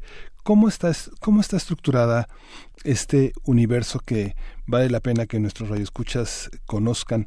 Están incluso tus libros a la venta en línea y los diriges al sótano, a Gandhi, a amazon.com.mx, amazon.com. ¿Cómo es crear un espacio a lo largo de tu historia? Este año cumples 50 años, Alberto. Y, Ay, ay, ay. y- y tienes, y tienes, y tienes poquito más de 30 años de escribir, o sea, digamos que tres décadas de observar, de leer, de, de pensar la literatura, es, eh, y te has desarrollado como un escritor independiente, digamos que yo creo que con el tiempo has ido encontrando tus lectores en distintos escenarios sin que obedezcan como a grandes campañas editoriales de relaciones públicas, como que has encontrado un público, un público leal y fiel de muchos aspectos. ¿Cómo se construye eso? ¿Cómo se construye un mundo un mundo tan rico que, que también compartes con ahora quien dices es mi esposa Raquel Castro que también es una estupenda escritora este cómo cómo se hace cómo se vive Mira, la verdad es que viéndolo en este momento así a la distancia, mirando hacia atrás, eh, sí, se, sí hay una, una sensación como de mucha satisfacción. La verdad es que sí. Ah, pero por otra parte, viéndolo día a día, ¿no? A lo largo de, de todos esos años, pues se ve un poco como una, una especie de, de lucha este constante, la verdad, un, un, andar cuesta arriba. Eh, creo que creo que sí ha sido creo que sí ha sido algo muy difícil porque sobre todo ha necesitado constancia persistencia no este no nada más como este acto un poco raro de, de ilusionismo que hace uno como, como bien decíamos desde el principio de, de creer que tiene algo que decir de convencerse de que tiene algo que decir no sino también este pues de persistir con la con con ciertos modos de decirlo por de- para para para decirlo de alguna manera. Este creo que creo que la, la parte más difícil para mí ha sido como como constatar que que incluso si si si pudiera no querría pues este digamos como subirme a un carro de, de alguna moda o de o de alguna o de alguna tendencia. Este y, y, y mantener como esa como esa persistencia o esa terquedad creo que es lo más difícil este hasta ahora en, en todos estos años eh, puedo decir que nunca he escrito algo que no haya querido hacer. Incluso cuando ocasionalmente me, ha- me han tocado, digamos, encargos, cosas que no son idea mía y que de pronto me dicen, ¿te interesa colaborar? Encuentro, en- he encontrado en esos encargos algo que, que tenía sentido para mí y por eso los he hecho. Este, o sea, nunca he hecho nada exclusivamente por eh, subirme, como en- insisto, como en una tendencia y eso y eso cuesta. Eh, porque además, digamos, mi, mi impulso, mi temperamento, pues no está, digamos, acorde con, con las que van siendo las modas de la época. De eso me di cuenta en los años 90. Entonces, y este, y tuve que, que preguntarme si, si quería este, seguir con lo que para mí era más importante, más resonante, o si quería tratar de, de ajustarme, digamos, como a un molde de lo que se esperaba entonces de la, de la gente que estaba emergiendo, y pues decidí que no.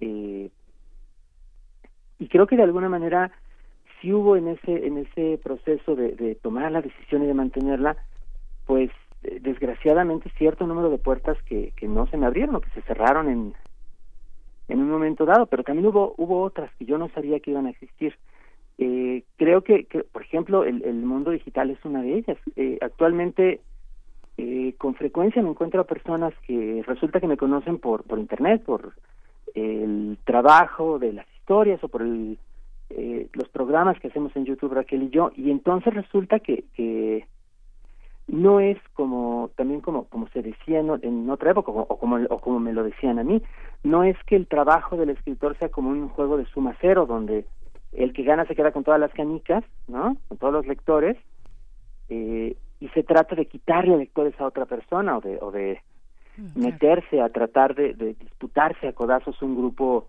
este, de lectores encerrados como en su corralito. Más bien lo que se trata es encontrarse nuevos lectores y, y, y afortunadamente eso sí lo he podido hacer.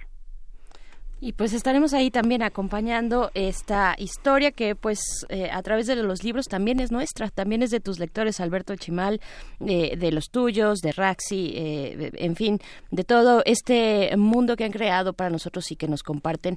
ahí está la invitación y el link para que puedan descargar cómo empezar a escribir historias. Ya nos dicen por aquí, te dicen a ti, ah bueno, el canal de YouTube también, todos los martes. ¿Es los martes o los jueves? Es los martes, martes, a las 9.30 de la noche. De hecho, hoy, eh, hoy vamos a hacer un programa especial justamente también pensando en la, en la cuestión de la cuarentena.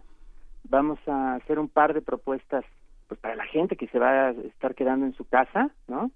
Lecturas este, y, varias otras cosas por el estilo que les vamos a proponer. Muy bien, el link ya está en nuestras redes y también están las tuyas, arroba Alberto Chimal, arroba Raxi con dos X, Raxie, guion bajo. Eh, y pues bueno, nos dice, te dice Mirko Zun, descargué el libro la semana pasada, me parece muy interesante y sencilla la forma en que está planteado. Pienso intentar en utilizarlo estos días de estudio en casa con mi hija. Ay, buenísimo, pues que les vaya muy bien. Bueno, pues muchas gracias, Alberto Chimal, y mm, te vemos ahí en el, canal de YouTube. Perfecto, muchísimas gracias a ustedes. Hasta pronto. Gracias.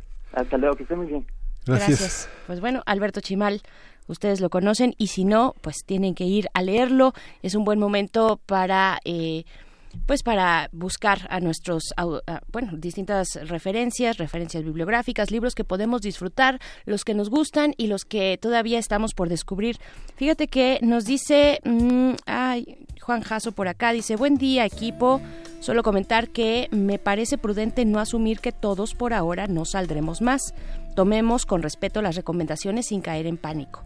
Yo voy a trabajar con optimismo y tranquilidad esperando los momentos más convenientes. Perfecto. Este, este eh, este mensaje que nos mandas, Juan Jaso. Muchas gracias por compartirlo. Ya estamos escuchando algo de música. Sí, vamos a, vamos a escuchar, vamos a escuchar, estamos escuchando a Tasia Reis, No sea urradiño. Y con esto nos despedimos, nos escuchamos el día de mañana a partir de las 7 de la mañana. Disfruten su día, cuídense mucho y nos vamos ya. Nos vamos ya, esto, esto es primer movimiento. El mundo desde la universidad. Na sua mixtape. Pra você mostrar pros moleque Num rolê de skate Começou o seu melhor rap.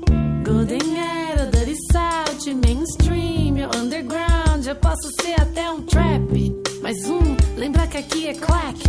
Boom, só esperando seu check. Sei